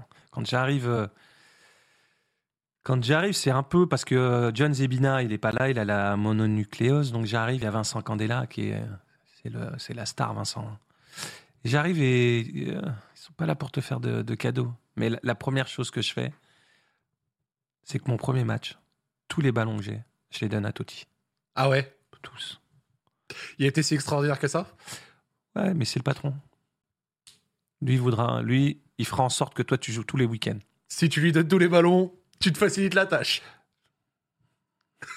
Intelligence. Tous les ballons, je lui donne. Je suis mort aussi sur le ballon, ok, je peux me retourner, hop. T'es où Francesco? Hop Tous les ballons, je lui donnais. J'ai dit, allez, régale-toi. Et, euh, et Rome, non, Rome, c'est incroyable. Quand j'arrive à Rome, non. Rome. Pression. Je pense que Rome, c'est le club où, où tu as le plus de pression. Avec peut-être, ouais, Madrid, dans le monde. À Rome, non, Rome, c'est dur. Rome, c'est dur. J'ai été, j'ai joué à. Non, Rome, c'est le plus dur. Ok. Quand Alors, en ça plus, c'était encore l'époque où ça gagnait quelques séries A Non, ici non, et là. quand ça va, c'est extraordinaire. Quand ça va, tu peux pas, tu peux pas circuler, tu peux pas te balader. Et quand ça va pas, tu peux pas te balader non plus. Mais pas pour les mêmes raisons. Mais pas pour les mêmes raisons. Moi, j'ai vu les supporters arriver, rentrer dans le centre d'entraînement, 5000 personnes. Vous avez le choix. L'enfer ou le paradis. Je peux te dire que tu es comme ça. hein. Et comme ça, je me dis, aïe, ça pique là. Une fois, ils viennent, contestation. Je me rappelle, ils viennent, contestation. C'est-à-dire que tu peux pas sortir. Ils sont tous là. Ils sont énervés. Ils sont énervés. Je me dis, putain, c'est chaud quand même. hein. T'as connu, t'as connu Fabio Capello là-bas, mais t'as aussi connu euh, Spalletti. Ouais, mais je l'ai vu arriver, lui. Je l'ai vu arriver, euh, Luciano. ouais. Je l'ai vu arriver. Mais l'arrivée de Loudinès, au début, il, a, eu- il, est- il avait un peu de mal. Au début, il a- je, je l'ai vu arriver, on l'a vu avec Cassano arriver. Et, euh, et lui, quand il est arrivé, il, il a voulu nous mettre un peu au placard. Donc, euh, je, suis un peu, je me suis un peu embrouillé avec lui une fois. Une fois Pour quelle raison? Parce que euh, on joue l'Inter de Milan et il vient et il commence à me il commence à hurler sur moi, tu vois. On gagne 3-2, 3-0, 3-2 et il arrive à la fin du match, il commence à courir, il commence à me pointer du doigt, il commence à m'insulter Pour quelle raison? Parce qu'il estimait qu'il y avait un truc mais Bref, peu importe, c'est pas justifié quoi. ah, j'ai 32 ans, j'ai 31 ans, j'ai 31 ans. Quand il arrive comme ça, je dis rien. Mais je comprends pas en fait. Le lendemain, parce que moi j'arrive toujours, j'arrivais toujours le premier à l'entraînement. J'étais toujours avant. J'allais en muscu, mais tout le temps. Et là, il y a tout le groupe. Mais je suis énervé. Et en fait, j'avais ça. Souvent, les gens, ils savaient que moi, mon cerveau, il peut vriller, en fait. Je mets des, tacles à l'entraînement. Je, suis super gentil, mais je peux vriller. Si tu me touches, tu vois, moi, je te toucherai jamais à l'entraînement. Tu es mon coéquipier, mais si tu commences à me faire mal, après, je te, je te fais vraiment mal. Et lui, je l'attends. Et là, il y a tout le monde. Je dis, tu te prends pour qui, toi? Toi, tu viens, t'es qui? Toi, t'es qui? Tu sors? De l'Udinese, machin. tu sors de l'Oudinès, t'as fait quoi? J'étais international. Je lui dis, toi, tu viens, tu rentres sur le terrain, tu commences à me pointer du doigt, mais tu t'es pris pour qui? Et j'ai emmené mon fils. J'emmène mon fils, à l'époque, il a, il a 8 ans, 9 ans. Et je lui dis, je lui dis quoi? Quand lui, il vient, il me dit, euh, mais papa, pourquoi l'entraîneur, il t'a grondé comme ça? Je lui dis quoi? Je lui dis, moi, il n'y a pas de problème. Si tu as quelque chose à me dire, t'attends dans le vestiaire. Ouais, on en discute, un On en point tactique, quelque chose que t'as pas aimé dans mon jeu. Tu peux pas arriver sur le terrain, tu montes, tu t'es pris pour qui? T'es un fou, quoi. Il y a Aulnay-sous-Bois qui ressort. Il y, a, il y a eu du Aulnay. Là, t'étais là- romain, mais un peu Ouais, ouais, non, là, il y a le masque qui sort. Et en fait, tu sais, quand tu es gentil, souvent, la gentillesse, parfois, euh, ils ont, les gens, ils ont l'impression que c'est une faiblesse. Mm. C'est pas une faiblesse. C'est juste que tu es correct. Et là, euh, respect. Respect total. Après, après ça, on a eu. bah, Je l'ai vu quand il a signé à l'Inter et tout. euh, et surtout, à l'époque, il n'avait rien gagné. Entre-temps, il a fait beaucoup, il a Bien fait sûr. son chemin. Et c'est un super entraîneur. Mais au début, quand il est arrivé, la pré- Il n'était pas prêt pour Rome. Ouais. Et en fait, ce qui s'est passé, c'est qu'on a enchaîné 11 ou 12 victoires d'affilée. Mhm. On avait le record. Avec, euh, Ouais, avec- Quelqu'un avait dit dans le chat 11 victoires d'affilée. ouais, 11 victoires avec, avec euh, Pa- Spalletti. Mais ça a commencé. Le, premier, le, le 11 victoires, c'était euh, la Lazio. Tu vois, le, un truc, c'était la Lazio. Et euh, moi, j'ai jamais perdu contre la Lazio, par exemple. Magnifique. En. 3 ans, c'est solide. T'as dû y jouer Ouais, non, une dizaine non, de non, fois. toute ma carrière, jamais la Lazio. Jamais, jamais, jamais. Jamais perdu contre eux. Même, euh, ils m'avaient attaqué là sur les réseaux. J'ai dit, ah, j'étais pas là.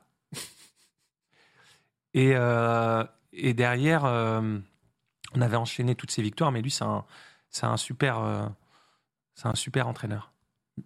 J'ai eu de la chance, même quand ça s'est passé moyennement humainement. Ok. En Italie, j'ai connu, euh, j'ai j'ai connu des super entraîneurs. Que ce soit euh, Capello, Mancini, Spalletti. C'était du, du très haut niveau. Mourinho, pff, top niveau. On va en discuter justement de ça. Je voulais quand même refaire un tout petit résumé de ce passa- passage à la Roma. Et s'il y a peut-être un ou deux moments marquants en particulier dans ce que je vais dire, tu me dis. Première saison, ça se passe super bien. Deuxième place. Ensuite, les deux saisons d'après, c'est un peu moins bon. Mais malgré ça, vous allez en Coupe d'Italie en finale deux fois. Vous perdez deux fois contre l'Inter. 3. Moi, quand j'arrive la première année, on perd contre le Milan. Un chat noir. Première année Écoutez ça, je sais ce qu'il va dire, c'est la folie. Non, première année, je perds contre le Milan en finale, Coupe d'Italie. Après, je perds deux fois contre l'Inter. Ça fait trois, trois finales de Coupe d'Italie perdues. Quand je vais à l'Inter de Milan, Tu perds deux fois contre qui? et je perds deux fois la finale de Coupe d'Italie contre la Roma. Un chat noir. À la Roma, il perd contre l'Inter. À l'Inter, il perd contre la Roma. La Mais- folie. Mais par exemple, le passage à l'Inter, la petite histoire, et je ne l'ai jamais racontée. Si je ne sais pas si je l'ai racontée. C'est quand j'ai signé à l'Inter de Milan, ça faisait 17, 17 ans que l'Inter n'avait pas gagné le titre sur le terrain. 17 ans. Un club comme, comme l'Inter de Milan, c'est pas possible. Il y a eu fou, Ronaldo, il y a eu Djorkaeff, il y a eu des grands joueurs. Ça faisait 17 ans. Et, euh, et je demande absolument à avoir le numéro 15. Pourquoi? Parce que à Rome, j'avais le 15 déjà, ça c'était la première. Continuité. Non, non, et surtout, parce qu'en fait, l'Inter, ils avaient 14 titres. Donc si ça en pétait un, c'était le 15. Putain, il y a du 15. clin d'œil, du clin d'œil, c'est beau. C'est le 15e, et euh, je me souviens, euh, je mentis à ma mère. C'est pas beau. Et en fait, dans tout le stade, quand on est champion, tous les gens, ils ont le 15. Mais c'était pas pour Dacour, c'était parce qu'on était champion. Et tu lui as dit que c'était pour toi? Campioni Mensonge accepté Moi, en Non, ce qui non, me non, concerne, mensonge accepté. Non, non, mais c'était ça, tout le, tout le stade avec, avec le, le- pratiquement le numéro 15, Campioni, Quindici Campioni. Et, euh, et, et ça avait été le. Je pense que c'est le plus beau souvenir que j'ai. C'est le titre avec le premier titre avec l'Inter. Ta, ta dernière saison, justement, avant qu'on parle de ton départ à l'Inter, elle est marquée par l'affaire Calciopoli, où justement vous finissez donc deuxième du championnat, entre guillemets, grâce à ça. Ouais. Est-ce qu'on savoure quand même cette deuxième place Euh, Quel impact ça a eu? Toi, tu étais professionnel à l'époque, tu jouais. Quel impact ça a eu cette, euh, cette, euh, Non, mais- cette affaire? Cette affaire, pour ceux qui nous écoutent, ça a fait descendre la Juve en D2. Il y a Non, eu mais des parce points que- en moins pour beaucoup de clubs. C'est tout, tout ce qui est Ouais, corruption. ouais. Luciano Moggi et tout. C'était l'arbitrage. Voilà. Mais, mais quand tu jouais, bah, quand nous on a joué contre la Juve, après, euh, de toi à moi, sportivement, ils avaient une équipe en 2005-2006 qui est incroyable. Emerson, Vieira, Ibrahimovic, Cannavaro, Thuram. Del Piero. Del Piero, Trezeguet, ils ont Buffon, ils ont une équipe de. Ils auraient gagné quand même. Ils auraient été champions. Il y avait Nedved. Ils auraient été champions de toute façon, mais euh, mais parfois il y avait des coups où je me rappelle une fois euh, deux ans avant. Tu l'as ressenti? Ah ouais, il y a un penalty. Il est 3 mètres euh, en dehors de la surface et il siffle le penalty. Non, c'est abusé. Ouais. C'était abusé en fait. Quand c'est arrivé, ça t'a pas étonné? Non, non, non, non, ça m'avait pas étonné. Après, je, après quand tu joues, moi, j'avais le, je me disais toujours quand je rentre sur le terrain, je m'en fous de ce qui se passe à l'extérieur. Je suis là pour jouer. C'est mon, je suis là. C'est mon gagne-pain, c'est ça. Je faisais pas attention à tout ce que, tout ce qu'on disait et tout. euh, c'est pas mon problème en fait. C'était pas mon, c'était pas mon truc en fait. Et du coup, à cette époque-là, toi, en tant que footballeur euh, en activité, comment ça, ça, a été un tremblement de terre un peu Tu l'as ressenti comment? Mais à chaque fois que les Italiens, ils ont été mêlés à des affaires de corruption, ça avait été le cas euh, pour les plus anciens, En 82, quand l'Italie gagne la Coupe du Monde, euh, c'était en 82. Euh, qui est-ce qui gagne la Coupe du Monde en Ils nous le diront dans le chat, t'inquiète, je te réponds dans un instant. C'était euh, l'Italie qui avait gagné la. C'est l'Italie qui avait gagné en 82 Je crois que c'est ça, non? Si, si, 82, c'est l'Italie qui gagne. Je crois, non? C'est pas l'Italie qui gagne? Avec le but de Tardelli Ah ouais, euh, j'entends Italie 82 avec Paolo Rossi. Paolo Rossi et Tardelli, ouais. Mm. Il, y avait, il y avait eu des problèmes de corruption. Paolo Rossi, il avait été suspendu. Et euh, 82, ils ont ces problèmes-là. Ils gagnent la Coupe du Monde. 2006, il y a Calciopoli.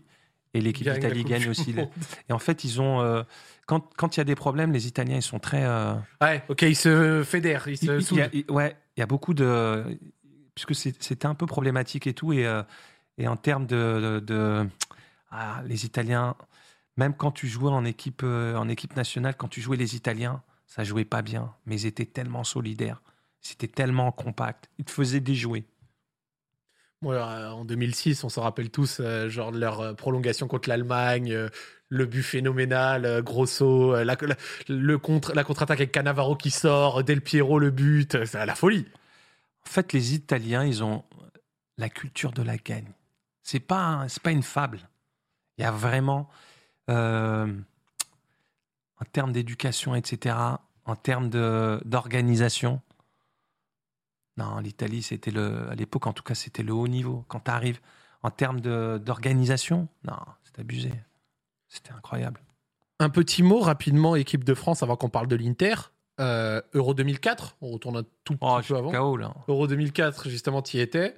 Voilà, on sort euh, Non, justement non, contre la. Grèce en quart de finale et tout. J'avais fait une rupture du, du ligament postérieur, en fait. Ok, Trois semaines, deux semaines avant. En fait, je fais pas la préparation avec l'équipe de France. ok. Et, euh, et j'ai de la chance, c'est que Santini il me prend, il me laisse dans le groupe, mais euh, mais je suis pas à 100%.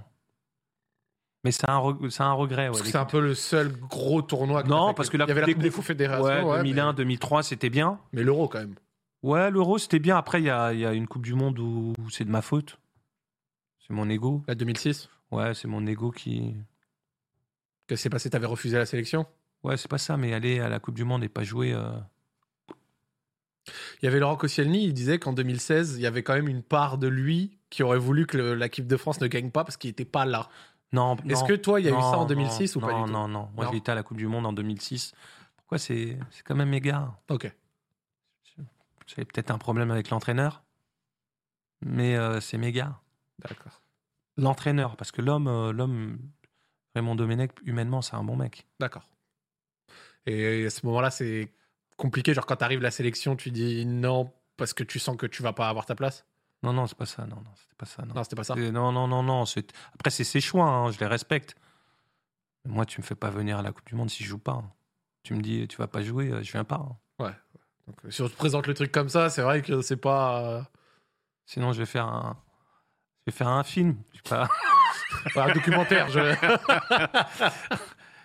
On embrasse le- mon ami Vikash. Euh, ok, très intéressant. Je voulais justement continuer sur ça. Le passage de l'AS Roma à l'Inter, comment il se fait? C'est on te contacte, c'est une offre. euh, Non, non, je sais que je vais aller à l'Inter déjà. comment ça se passe? Parce que j'avais des clubs et, euh, et, euh, et, euh, le- le- le- à l'époque, le directeur de, sportif de l'époque, il me donne sa parole. Il me dit qu'il va me laisser libre. Il me restait une année de contrat. Et quand euh, il, me restait une, il me restait un an, et en fait, j'ai des clubs qui se manifestent, et là, ils demandent de l'argent. Moi, si Quand tu me il reste un an. Non, non, moi, tu me, tu me donnes. C'est toujours une question d'homme. J'ai grandi dans un quartier où la parole, à l'époque, elle était très importante. J'ai grandi avec les Afro, avec euh, Scarface. Il était une fois en Amérique. Quand tu me donnes, si tu me donnes la main, tu me donnes ta parole, on, on fait ce qu'on dit. Ouais, tu considères que c'est fait. On fait ce qu'on dit, on dit ce qu'on fait. Donc, à partir du moment où tu me dis que tu vas me laisser libre, s'il y a un club qui arrive, tu peux pas me demander de l'argent. Donc, je lui dis, ah ouais, je vais aller au bout de mon contrat. Donc, je vais au bout de mon contrat. Ok. Et ils ont, ils m'ont mis un peu de pression et tout. Mais euh, ils m'ont mis de la- une pression, mais ils me respectaient beaucoup parce que quand je suis parti à Rome, euh, j'ai fait une. euh, ils m'ont fait faire une conférence de presse pour dire que.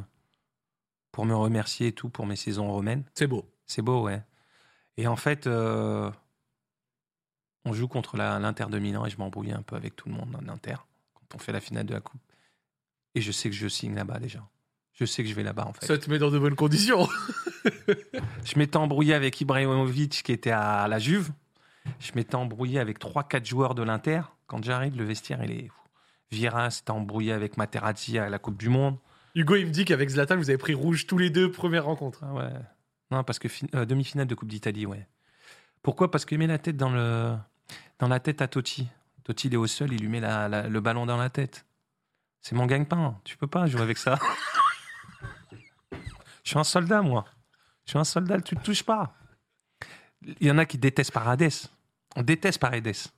On n'aime pas Thiago Motta. Mais Paredes, il sait très bien que Messi lui fait gagner de l'oseille. Oui. Si tu touches Messi, il est en difficulté derrière. Bah oui. Moi, sur le terrain, moi, je suis son lieutenant. Lui, c'est celui, celui qui te fait gagner les matchs, c'est Messi. hein. Et toi, à l'époque, c'était Totti. Moi, c'est Totti. Donc, tu touches pas Totti. Si tu touches, tu touches Totti, Cassano, Montella, t'as affaire à moi. Et, et quand t'es arrivé justement à l'Inter, comment Oh, ça j'ai pas besoin, là, ils sont costauds. Il y a Ibra, Ibra, Adriano, Cruz, Crespo, Recoba, Figo. Toldo, Sa- Walter Samuel déjà à l'époque? Ouais, il était avec moi là, à Rome déjà. Mais le. Non, l'effectif de l'Inter de Milan. J'ai jamais vu ça. Je te jure, j'ai jamais vu ça. Toute ma carrière, quand on faisait les oppositions, non. C'était vraiment fort? Ah non, non, c'était bien. Adriano Ibrahimovic, là, dans cette équipe. Cruz Crespo dans cette équipe. Figo, là. Recoba, là. Solari, qui est à Madrid. Ouais. Non, non, non, non, non. Après, derrière, t'avais Cordoba. Et comment c'était Ah oui, des Van Cordoba, ouais. ouais. tueurs à gages. Cordoba, Materazzi, Samuel, un chirurgien sans anesthésie. tu le voyais pas. Il te filait. Non. Walter Non. C'est le plus dur que j'ai vu, moi. Pas un mot. Cordoba, il est petit. Mais il saute, il fait 3 mètres. Il te met un coup de coude là sur la tête. Et t'ouvre en deux. Adri- Adriano, c'était vraiment si incroyable que ça. Non, On sait qu'il a eu des difficultés Ouais, dans la suite de sa carrière, Après, avec euh, notamment sa dépression et tout. Mais toi, tu l'as vu dans ses meilleures années, toi. Incroyable. Incroyable. Incroyable. Une puissance. euh, Frappé, il allait vite, il était costaud. Il est passé à côté de. Après, c'est le décès de son papa, Mm. mais, euh, mais même humainement et tout, euh, incroyable. Je te jure, c'était les. les 2000 2006, de- le plus grand regret peut-être de ma carrière en Ligue des Champions, c'est 2006-2007. Parce que vous aviez l'équipe pour Ah. pouvoir y aller. On doit la gagner, ouais. Parce qu'en plus, cette saison-là, c'est magnifique parce que quand euh, tu rejoins l'Inter, vous remportez le championnat d'Italie, donc ton premier championnat d'Italie. On gagne la Super Coupe d'Italie d'abord. En en plus, avec la Super Coupe d'Italie, 18 points d'avance sur ton ancien club. Tu fais une excellente première saison en étant élu meilleur recrue de l'année par la Gazzetta dello Sport. Hmm. C'est quand même magnifique, meilleur recrue de l'année en Italie, dans une année où il y avait eu beaucoup de mouvements. Donc c'est quand même un titre vraiment fort. Et t'es surpris? Non, c'est pas que c'est- je suis surpris, c'est que j'énonce pour tous ceux qui nous écoutent. Eh, eh, je m'en sors, vous inquiétez pas. Comment se passe l'intégration dans l'effectif au milieu de tout ça? Raconte cette saison un peu vraiment folle. Mais c'est facile. C'est facile. C'est-à-dire que quand tu joues avec des super joueurs, le foot, c'est facile. Quand tu mets un bon ballon, un joueur de merde, c'est un mauvais ballon. Quand tu mets un mauvais ballon, un très bon joueur, C'est un bon ballon. c'est un bon ballon. Et c'est la différence, c'est que les gens qui t'entourent, ben, les- j'ai entendu, ah, ta saison à l'Inter, ok, mais quand j'arrive à l'Inter, j'ai euh, j'ai presque 32 ans. hein. Hmm. J'ai 32 ans. T'as Quand du à- coffre, t'as du cachet, quoi. oui, mais mes meilleures années, elles sont derrière moi. hein. Et en fait, les gens disent Oh là là, t'étais extraordinaire. Mais t'es en- entouré de joueurs qui sont extraordinaires. Donc forcément, Ça t'a bonifié. tu- c'est plus facile. Tu considères pas que t'étais spécialement plus fort que dans les Ah, années moi, de la suis- Roma Ah non, je suis beaucoup plus fort à la Roma. Ok, donc paradoxalement, sur cette année-là, tu trouves pas que c'était ta meilleure année Non, mes années à l'Inter, je suis moins, je suis pas. Ouais, t'es sur la fin. Bah ouais, j'ai 32 ans, c'est pas pareil. Je vais plus, je vais l'expérience. Il y a l'expérience, la vista et tout. Mais je suis entouré que de grands joueurs. Et c'est facile. C'est facile. Ça peut être facile pour certains, mais ça peut être difficile pour d'autres. Tu vois, il y a une théorie, pas une théorie, mais c'est quelque chose que je lis. Il y a des joueurs quand euh, tu sais, ils commencent à être prometteurs, ils montrent du potentiel et tout, on lit que certains, ils sont pas faits pour les clubs intermédiaires, faut les mettre directement dans un gros environnement Moi, de par exemple, moi- que ça correspond un peu à ce que. Moi, par exemple, il y, a- il y a une interview, vous la retrouvez, c'est Danny Mills qui dit, et c'est pas bien, c'est pas terrible, hein. Mais euh, c'était à l'époque de Manchester, il dit à la radio, il a connu un joueur, il me cite, il dit, quand c'était les gros matchs, en fait, tu le voyais sur son visage. Moi, j'ai adoré ça, j'aimais ça. J'ai marqué toujours contre, j'ai marqué la Juve, Liverpool, dans l'histoire de, de ma carrière, le PSG quand je suis à Strasbourg, toujours les très gros matchs. Pourquoi? Parce qu'en fait, en face de toi, tu as les meilleurs. Et tu as envie de montrer que tu es le meilleur. Et ça peut inhiber certaines personnes, mais moi, par exemple, ça me transcendait. Moi, j'aime jouer contre les meilleurs joueurs du monde. Pourquoi? Pour leur prouver que je suis aussi fort. Et euh, la pression, la pression, je rigolais, je la bois la pression. J'aimais ça en fait. Je vivais pour ça. Quand c'était les matchs, et c'est pas, et c'est pas bien pour les jeunes qui nous écoutent, mais les matchs un peu, euh, quand il n'y a pas de pression, Ouais. tout le monde peut jouer ces matchs-là. Ouais. Tout le monde peut être bon contre X, Y, quand Ouais. c'est les gros matchs Où euh, il y a 40 000 ou 50 000 qui te sifflent. Va prendre le ballon. Tu vois le et ça, en toute honnêteté, je pense que c'est l'environnement où j'ai grandi. D'accord. Je comprends. Parce qu'en plus, cette saison-là, pour la petite anecdote, en Serie A, la seule défaite que vous faites, c'est contre la Roma. C'est ça. C'est contre la Roma, ouais. Mais, mais, mais, mais j'ai, tous mes potes à la Roma. J'ai mes potes. euh, bah, bah, j'ai, j'ai surtout euh, des Rossi. Des Rossi, c'est mon petit. C'est mon. Des Rossi, c'est, c'est, là, c'est, mon, mon petit. J'aimais beaucoup Daniele. En LDC, cette année-là, tu dis que vous étiez capable de l'apprendre et tout. En 2007, c'est l'AC Milan qui l'apprend. Au final, contre Liverpool, vous sortez contre qui déjà? Nous, on a un truc. euh, bah, Il y a la bagarre générale à Valence. Ah oui Putain, tu viens de me mettre un souvenir T'as pas révisé tes fiches hein? Je l'ai révisé Je t'ai sorti ta seule défaite de cette saison-là, monsieur C'était bon. Je t'ai sorti ta seule défaite de cette saison-là Non, non, c'est ce match-là contre Valence. On fait match nul chez nous, on doit finir 3-4-0 et on arrive à Valence. On fait 2-2, on doit gagner 3-4, je jure. On passe à côté truc et on arrive là-bas. On est persuadé qu'on va gagner le match. hein. On y va vraiment et on fait 0-0. On a des occasions et à la fin, bagarre générale.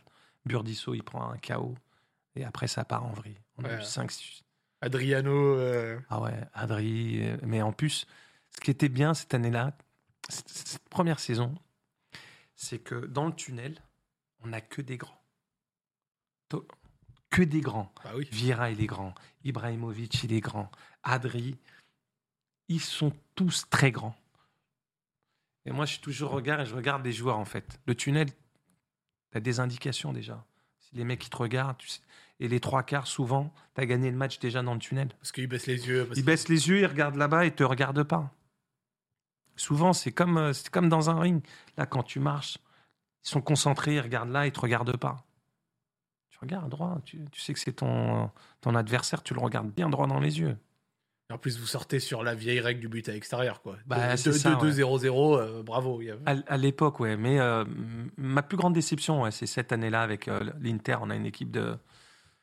Tactiquement, comment ça jouait à l'époque? Genre, est-ce que le coach il avait des demandes spéciales ou est-ce qu'il y avait tellement de gros joueurs qu'au final il n'y ouais. avait pas grand chose Si, si, on vous disait non, pas non, grand tu travailles, tu travailles. Ouais, voilà. travailles. Parce que l'Italie c'est connu pour ça. Donc, tu travailles. genre, tu travailles. T'évoluais avec qui au milieu? Comment Ouais, vous ouais, organisiez C'était comment? Parce que cette année-là, il y a Cambiasso. Je joue avec Cambiasso, Zanetti et Stankovic.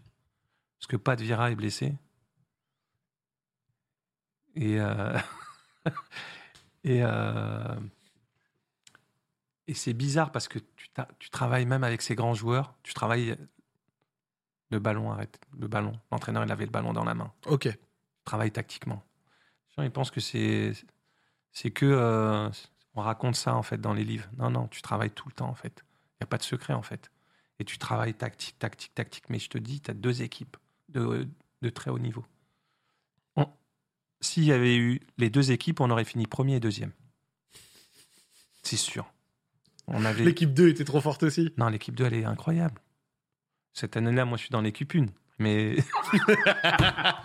Mais ils étaient forts la 2 aussi. non, non, non, c'était très bien, ouais. Il y a un truc qui malheureusement euh, te, te freine La- à cette ouais, les époque-là. croisés, ouais. C'est les croisés. Ouais. Euh, surtout à un âge avancé un peu à cette époque-là en tout cas. Ouais, mais je veux pas arrêter là-dessus, ouais. Comment ça se passe quand ça arrive? Comment se passe la rééducation? Parce qu'en plus, au moment où tu Non, il y a une frustration en fait. Je me rappelle, il y a une frustration parce que Mourinho, parce que moi j'étais le fils un peu de Mancini et en Ligue des Champions, euh, comme on était déjà qualifié, il me fait pas jouer. C'était le sixième match. Il me fait pas jouer. Et j'ai un peu la rage. Je suis un peu énervé. Et je pense que ça a conditionné un peu. euh, et on jouait la Fiorentina, c'était le match euh, premier contre deuxième. Mais dans la manière comme ça s'est comme, ça s'est passé, je suis pas un peu. euh, Ouais, t'étais pas dans un bon état je d'esprit. suis pas dans un bon état d'esprit et pape direct.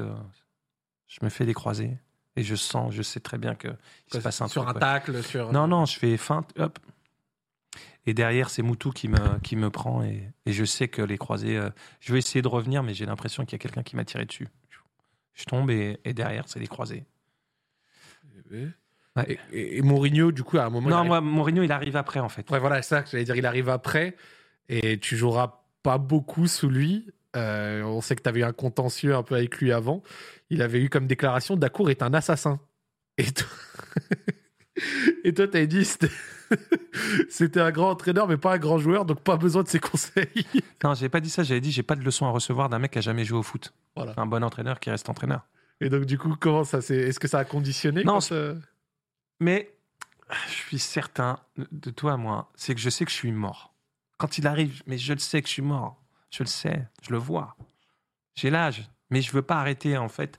Quand j'ai eu les croisés, il me restait. euh, le club m'a donné une année supplémentaire, donc il me reste deux C'est ans. un beau geste. Et euh, lui, il arrive, mais je sais qu'il, je, je sais qu'il me veut pas. Mais il me dit rien, il me parle pas. Mais je le vois à Tokyo pour un match caritatif avec euh, avec Nakata, avec Sidorf et tout. Je le vois, c'est lui notre entraîneur. Et il me parle pas. Il me dit ouais, ça va, ça va mieux le genou. Il savait, il savait déjà tout ce qui se passait à l'Inter avant d'arriver. hein. Donc on fait la, la, la préparation, mais il me fait pas jouer. Et je me dis ouais, c'est pas grave. Je vais lui montrer. Moi, je je vais lui montrer que j'ai pas que je vais pas le lâcher en fait. Il y a Burdisso, il rentre, il est comme moi, il rentre pas dans ses plans et il lui fait changer d'avis. Et en fait, on arrive le 30 août et il me dit euh, tu peux trouver un club. Ah bah, 30 août, pratique. Ça reste deux jours. Donc moi je lui dis ouais, euh, je sais que vous êtes un mec intelligent. Euh, bah, vous allez vous poser la question tous les jours. Je vais vous faire mentir à l'entraînement. Tous les jours, vous allez vous poser la question si vous faites le bon choix de ne pas me faire jouer. Et là, normalement, un entraîneur, il aime ça. hein. Et là, lui, il va dire au directeur sportif que j'ai pas dit, que, que j'ai pas dit ça. Je lui dis ouais, j'ai quatre enfants, ils commencent l'école et, tu- et vous me dites qu'il faut trouver un club. Bah, c'est pas comme ça. Ah, il a remis ce que t'as dit? Ouais, il a remixé. Ouais. Pas Là, j'ai la, classe. ouais, j'ai la rage. Pas très classe. Je reviens le lendemain au centre d'entraînement. Et là, je le menace. Je lui dis, moi, je, je vous respecte. Vous êtes salarié comme moi, vous êtes l'entraîneur, je suis un joueur. Mais ne mettez jamais, parce qu'en fait, une réputation, construire une réputation de mec sérieux et tout, tu mets du temps à la détruire, ça va comme ça. Mm. Et le fait qu'il dise ça, je le prends mal. Je lui dis, moi, je, je vous ai jamais manqué de respect.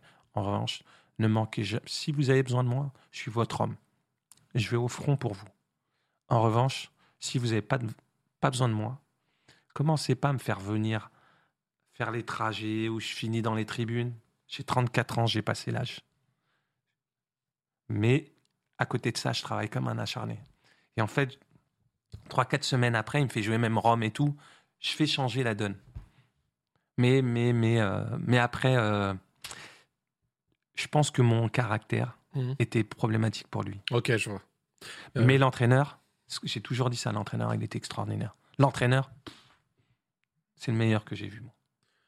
En quelques mots, justement, un peu la fin de carrière, on en discute en rapide. Petit passage, petit prêt à Fulham, petit passage en Belgique. Non, parce que je voulais pas arrêter. Non, parce que je voulais pas arrêter. euh, je voulais pas. je voulais pas arrêter euh, sur une blessure. Je voulais vivre à Londres puisque comme j'étais, comme je suis passionné d'art, il y a beaucoup de galeries. Il y avait et j'avais jamais vécu à Londres et je voulais voir exactement ce que c'était, comment c'était de vivre à Londres. J'y suis allé et, c'était Roy Hodgson, mais je pense qu'il y avait un accord entre les deux clubs. Il voulait tellement plus que je sois là parce que quand il me voyait, je pense que il pouvait pas. Genre, Ma présence dans le, dans le vestiaire, ça l'insupportait. Ah ouais, genre à Fulham, c'était. non, non, quand j'étais à l'Inter, Ah, quand à l'Inter. Mourinho, il pouvait plus en fait. Quand il me voyait, parce que je notais tout ce qu'il disait. Et je le regardais, je lui disais que c'était un menteur. Non, puisque j'ai un caractère. euh, parce qu'il avait mal parlé sur Maxwell. L'histoire, c'est ça. C'est parce qu'on arrive, on perd contre l'Atalanta. J'étais pas là, moi. Et en fait, euh, et je m'embrouille avec lui, en fait, sur le terrain. Même si moi, j'étais plus là. hein. J'étais plus concerné. Mais le fait qu'il parle mal de Maxwell, Maxwell, c'est peut-être le joueur le plus gentil que j'ai rencontré dans ma vie. Hmm. Maxwell est plus jeune. Moi, j'ai 34, 35 ans et je prends sa défense. Et je lui dis que c'est un. Il n'a pas le droit de faire ce qu'il fait. C'est pas bien. Et après, il commence à me dire qu'il me veut pas, etc. Et, et après, je- en- en un jour, ils ont trouvé une solution. On est pratiquement fin janvier. Ils m'ont envoyé à Fulham. J'avais les primes de l'Inter, comme si j'étais à l'Inter, tellement ils voulaient plus me voir. Donc ils ont accepté des conditions, ils s'en battaient les couilles. Ah ouais, euh. ouais, c'était euh, comme ça. Ils m'ont, ils voulaient plus me voir. Ok. Mais je le répète toujours, je dis que l'entraîneur, Était, euh, Non, c'est un génie. C'est un génie, il arrive à transcender les mecs. Normalement, si on n'a pas nos antécédents, moi je suis, Ouais. je suis fait pour être un, un des mecs de Mourinho. Mm. Tu- Mon caractère, ma personnalité et tout, Même ton jeu. mon jeu et tout. Et, euh, mais on avait eu, il est, il est orgueilleux, moi aussi. Et euh, ça passe, ça casse. Moi, je, euh, ok, tu t'es l'entraîneur, mais je n'ai pas besoin de t'aimer. hein. Je t'aime. Mais je joue pour toi. Et Fulham, au final, ça a été un peu chill. Non, six mois. Non, non, parce que c'est même pas six mois, c'est trois mois, c'est quatre Ouais, mois. ouais, ouais. Je suis arrivé 1er février, 31 janvier, et le 31 mai, c'était terminé. Donc j'ai fait quatre mois. C'était tranquille. Non, parce que je pensais, je voulais pas arrêter sur une blessure. Dans mon esprit, c'était pas possible en fait. Je voulais pas arrêter là-dessus. Donc c'est pour ça que j'ai été à Fulham. Et après, euh, et après, euh, Standard de Liège. je vais pas raconter l'histoire. Standard de Liège? Je sais pas si je peux raconter. cette histoire. Bah, elle a 10 Parce- ans. Elle a plus parce- de 10 ans. non, parce que parce que je suis très cinéphile en fait. Ok. L'histoire, c'est ça. Et j'ai toujours entendu parler de Lu- Luciano Donofrio, que je connaissais pas. À l'époque, je, je dois faire le, je dois faire Limoges, centre de droit et d'économie du sport. C'est ce que tu nous avais dit en début. ouais. Et je dois faire ça, je dois commencer ça. Et euh, la Slobolini m'appelle, il y, a, il y a un blessé, on est au mois d'octobre, septembre, fin septembre, octobre. J'avais arrêté hein, le foot, j'avais pris la décision d'arrêter. Là, il m'appelle, il me dit Ouais, euh, euh, on a un problème, un mec qui s'appelle Defour, il est blessé, on voudrait que tu viennes. Ok, d'accord. Et là, il me dit Ouais, notre président, Luciano Donofrio. Et à chaque fois, j'ai entendu parler de lui, mais je ne l'ai jamais vu. Je ne l'ai jamais vu. Il est dans. Son nom, il est sorti dans Calciopoli. Il est sorti à l'époque Porto, dans le, dans le transfert de Zizou et tout. Le mec, je l'ai jamais vu. Je me dis, c'est une énigme. C'est une légende urbaine. C'est ouais. une légende.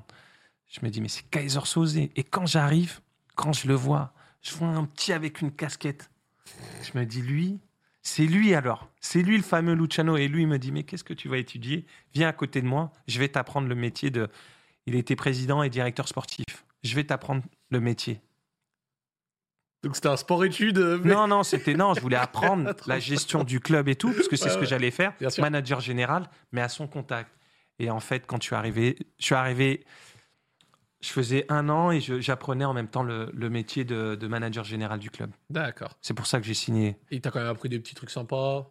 Incroyable. Il faisait la Ligue des Champions, euh, Hmm. le Standard de Liège.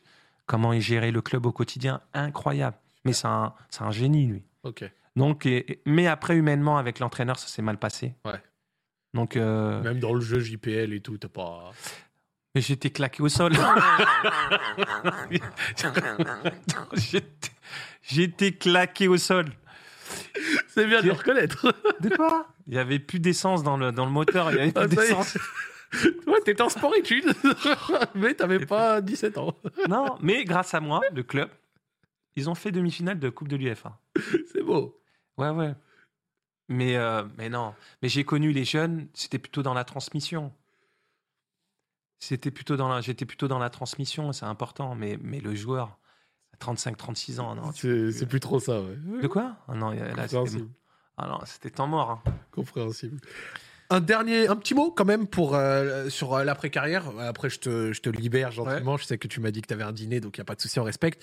Euh, après ça, tu passes beaucoup dans les médias.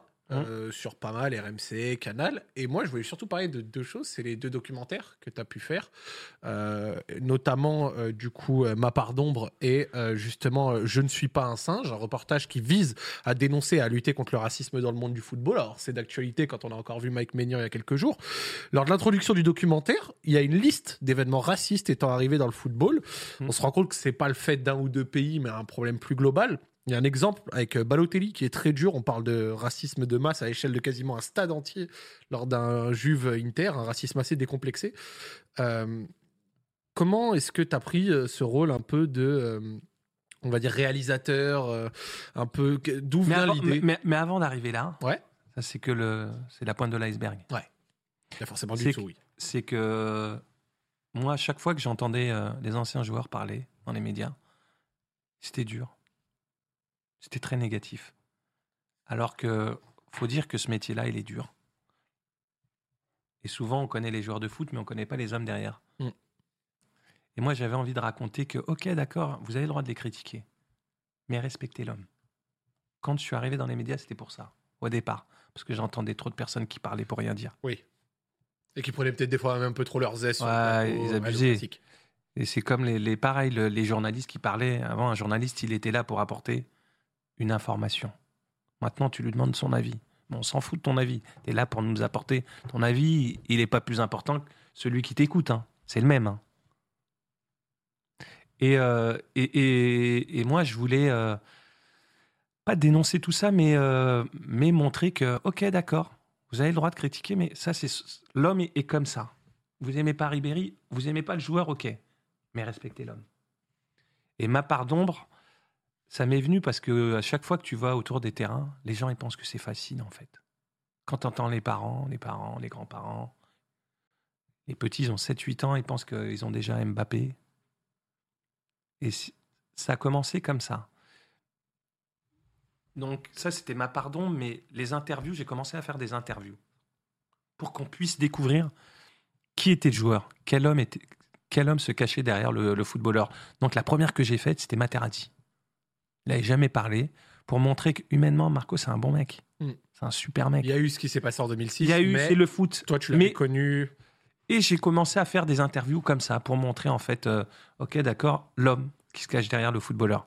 Mais après ça, Eurosport m'avait permis de faire des courts-métrages. Donc j'ai fait des courts-métrages avec l'écart, l'école de cinéma de Saint-Denis. Retour aux sources. Ouais, mais interview, court-métrage, Documentaire. Documentaire. Suite logique, en fait. Donc, je suis pas arrivé, les gens, ils pensent que c'est facile, tu vas arriver, euh, tu vas faire euh, un documentaire comme ça. Non, non. Non, non avant d'arriver là, euh, j'ai galéré. Hein. J'étais sur un bateau, j'ai le mal de mer, j'étais sur un bateau de pêche. Boulogne contre Boulogne-sur-Mer contre. pour, faire, pour faire un petit court-métrage. Il y a eu un passif. Il y a eu un.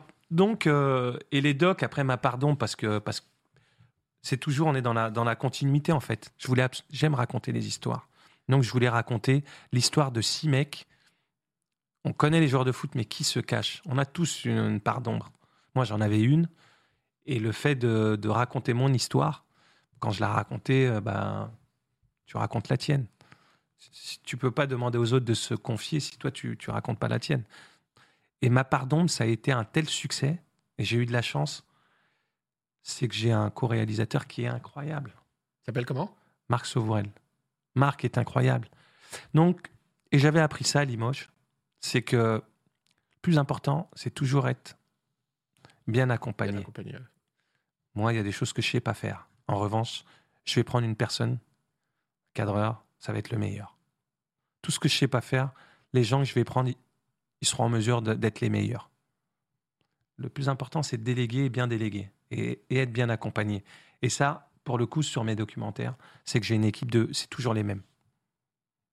J'ai un co-réalisateur, c'est un génie, c'est un petit génie. Donc forcément, ma pardon, ça explose et je veux pas, je, peux pas en fait. Je, je, peux, je peux pas faire un autre, je peux pas faire un autre doc, ma pardon. Je peux pas en fait. Le succès, il est incroyable, il est improbable. Je suis pas journaliste, moi, je suis juste joueur de foot. Et derrière, je fais un truc sur le racisme. Mais, mais j'ai reçu, euh, j'ai reçu des menaces de mort. On a essayé de me censurer. Ah ouais? Ah ouais, ouais. Maintenant, quand tu, quand tu parles de choses, il y a, il y a des gens qui, qui- valident, mais il y a des gens qui aiment pas ce que tu dis. Comme d'hab. Tu fais pas l'unanimité. Mais, euh, mais c'était un devoir de le faire. Je suis, con- je suis content de l'avoir fait. Mais je suis pas là un porte-drapeau. Moi, euh, je suis métissé, donc je sais qui je suis. Mais il était important. Ça faisait, je, je me disais, en fait, le constat, c'est que ça faisait 30 ans. Je me rappelle de Joseph Antoine Bell et tout. euh, Oui. et rien n'avait changé, en fait. Et pourquoi Qu'est-ce qu'on fait? On voit que les stades sont fermés quand il y a des fumigènes. Mais quand il y a des cris de singe, quand il y a des, euh, quand il y a l'homophobie, l'antisémitisme, il se passe rien. Qu'est-ce qu'on fait? C'est le vivre ensemble. Moi, j'ai pas connu ça. C'est le stade de foot, c'est un moment de partage. C'est un moment de solidarité, de fraternité. Regarde sur un but. Sur un but, tu peux, tu peux embrasser même le mec qui est à côté de toi. Tu sais pas d'où il vient, tu sais pas, vous n'êtes pas des mêmes milieux. N'importe qui qui est allé un peu au stade re- comprend ce truc-là. hein. Tu peux pas. Et le stade, pour moi, c'est ça. Si tu arrives, tu viens insulter quelqu'un. Après, le, le stade aussi, c'est en forme, c'est l'arène un peu. Mort ou vif, en fait. Mais, euh, mais après, moi, j'ai voulu explorer dans mes docs que des choses que je connais. Papa, c'est pareil. Ouais, c'est- je me confronte à mon fils, Crépus- Crépuscule des champions. C'est l'après-carrière, c'est difficile. La reconversion, c'est très, très, très dur. Et ça va là, t'es bien maintenant euh, Un peu, t'as un rythme de croisière en ce que tu fais ici dans les médias, ce que tu produis ici et là? Ouais, mais moi je, moi je suis content, je suis content en même temps. euh, en même temps, après, on, on essaye d'évoluer, hein. mais euh, mais c'est bien. Faut pas, faut, faut pas se se fixer de limites en fait. Ok, j'ai joué au foot, mais c'est pas grave ça. On peut faire beaucoup de choses en fait. J'essaie de, c'est comme si tu es en mission en fait. Tu ouvres la porte et il faut qu'il y ait le plus de joueurs de foot qui, fassent des choses qui sont atypiques, qui sont même hors du. Il faut faire des choses. Faut pas avoir peur. Un, parce que on a l'habitude de se battre. On a l'habitude de se battre. Deux, parce que ben à chaque fois, tu changes d'environnement et tu as dû euh, prouver. Et après, même si tu connais pas la réponse, tu vois, il y a des fois tu n'as pas la réponse à ce problème-là. Mais en tout cas, je ferai en sorte de trouver euh, la solution et la réponse. Magnifique. Bah écoute, euh, Olivier, sur ces quelques mots, franchement, je pense qu'il n'y avait pas meilleure conclusion. Ça fait Merci, hein. extrêmement plaisir Merci de t'avoir reçu. Merci, c'est très Je gentil. suis très content. T'as vu les deux heures au final, ça passe. Ah, ça passe vite, hein. On est bien. J'ai hein. vu, t'as graillé les raisins là. J'en ai plus plein. regarde. Comme je voulais pas parler la bouche pleine. moi, je parle moins. C'est moi, je parle moins. Je peux me permettre. Je peux me permettre. Mais ça fait très plaisir, très content d'avoir fait cette émission avec toi. Merci d'avoir pris le temps de passer. Merci en tout cas. C'est super gentil à toi. Donc dans six mois, quand je reviens, t'es comme ça. Promis, promis. Dans six mois, 10 kilos en moins, on est euh, descendu en dessous des 100 kilos et on essaye de réaliser ce marathon. Et ben en tout cas, bonne chance et merci euh, pour l'invitation. Euh, Avec grand plaisir, merci de l'avoir accepté et merci de l'avoir suivi également dans le chat. Vous étiez très nombreux, ça fait très plaisir. Et comme d'habitude, vous êtes au rendez-vous, ça régale. Pour ceux qui viennent d'arriver, bien entendu, le replay est rapide, vous connaissez, vous l'aurez dès demain. Et Zach Olive est terminé pour cette semaine. On se retrouve la semaine prochaine pour, je crois, si je dis pas de bêtises, un épisode ou peut-être même un double épisode. Je vous en reparle en temps voulu. Je vous remercie de votre assiduité et de votre suivi. Je encore une fois Olivier et toutes les équipes qui ont participé à la production de cette émission et je vous souhaite une bonne fin de soirée. Au revoir tout le monde. Ciao ciao.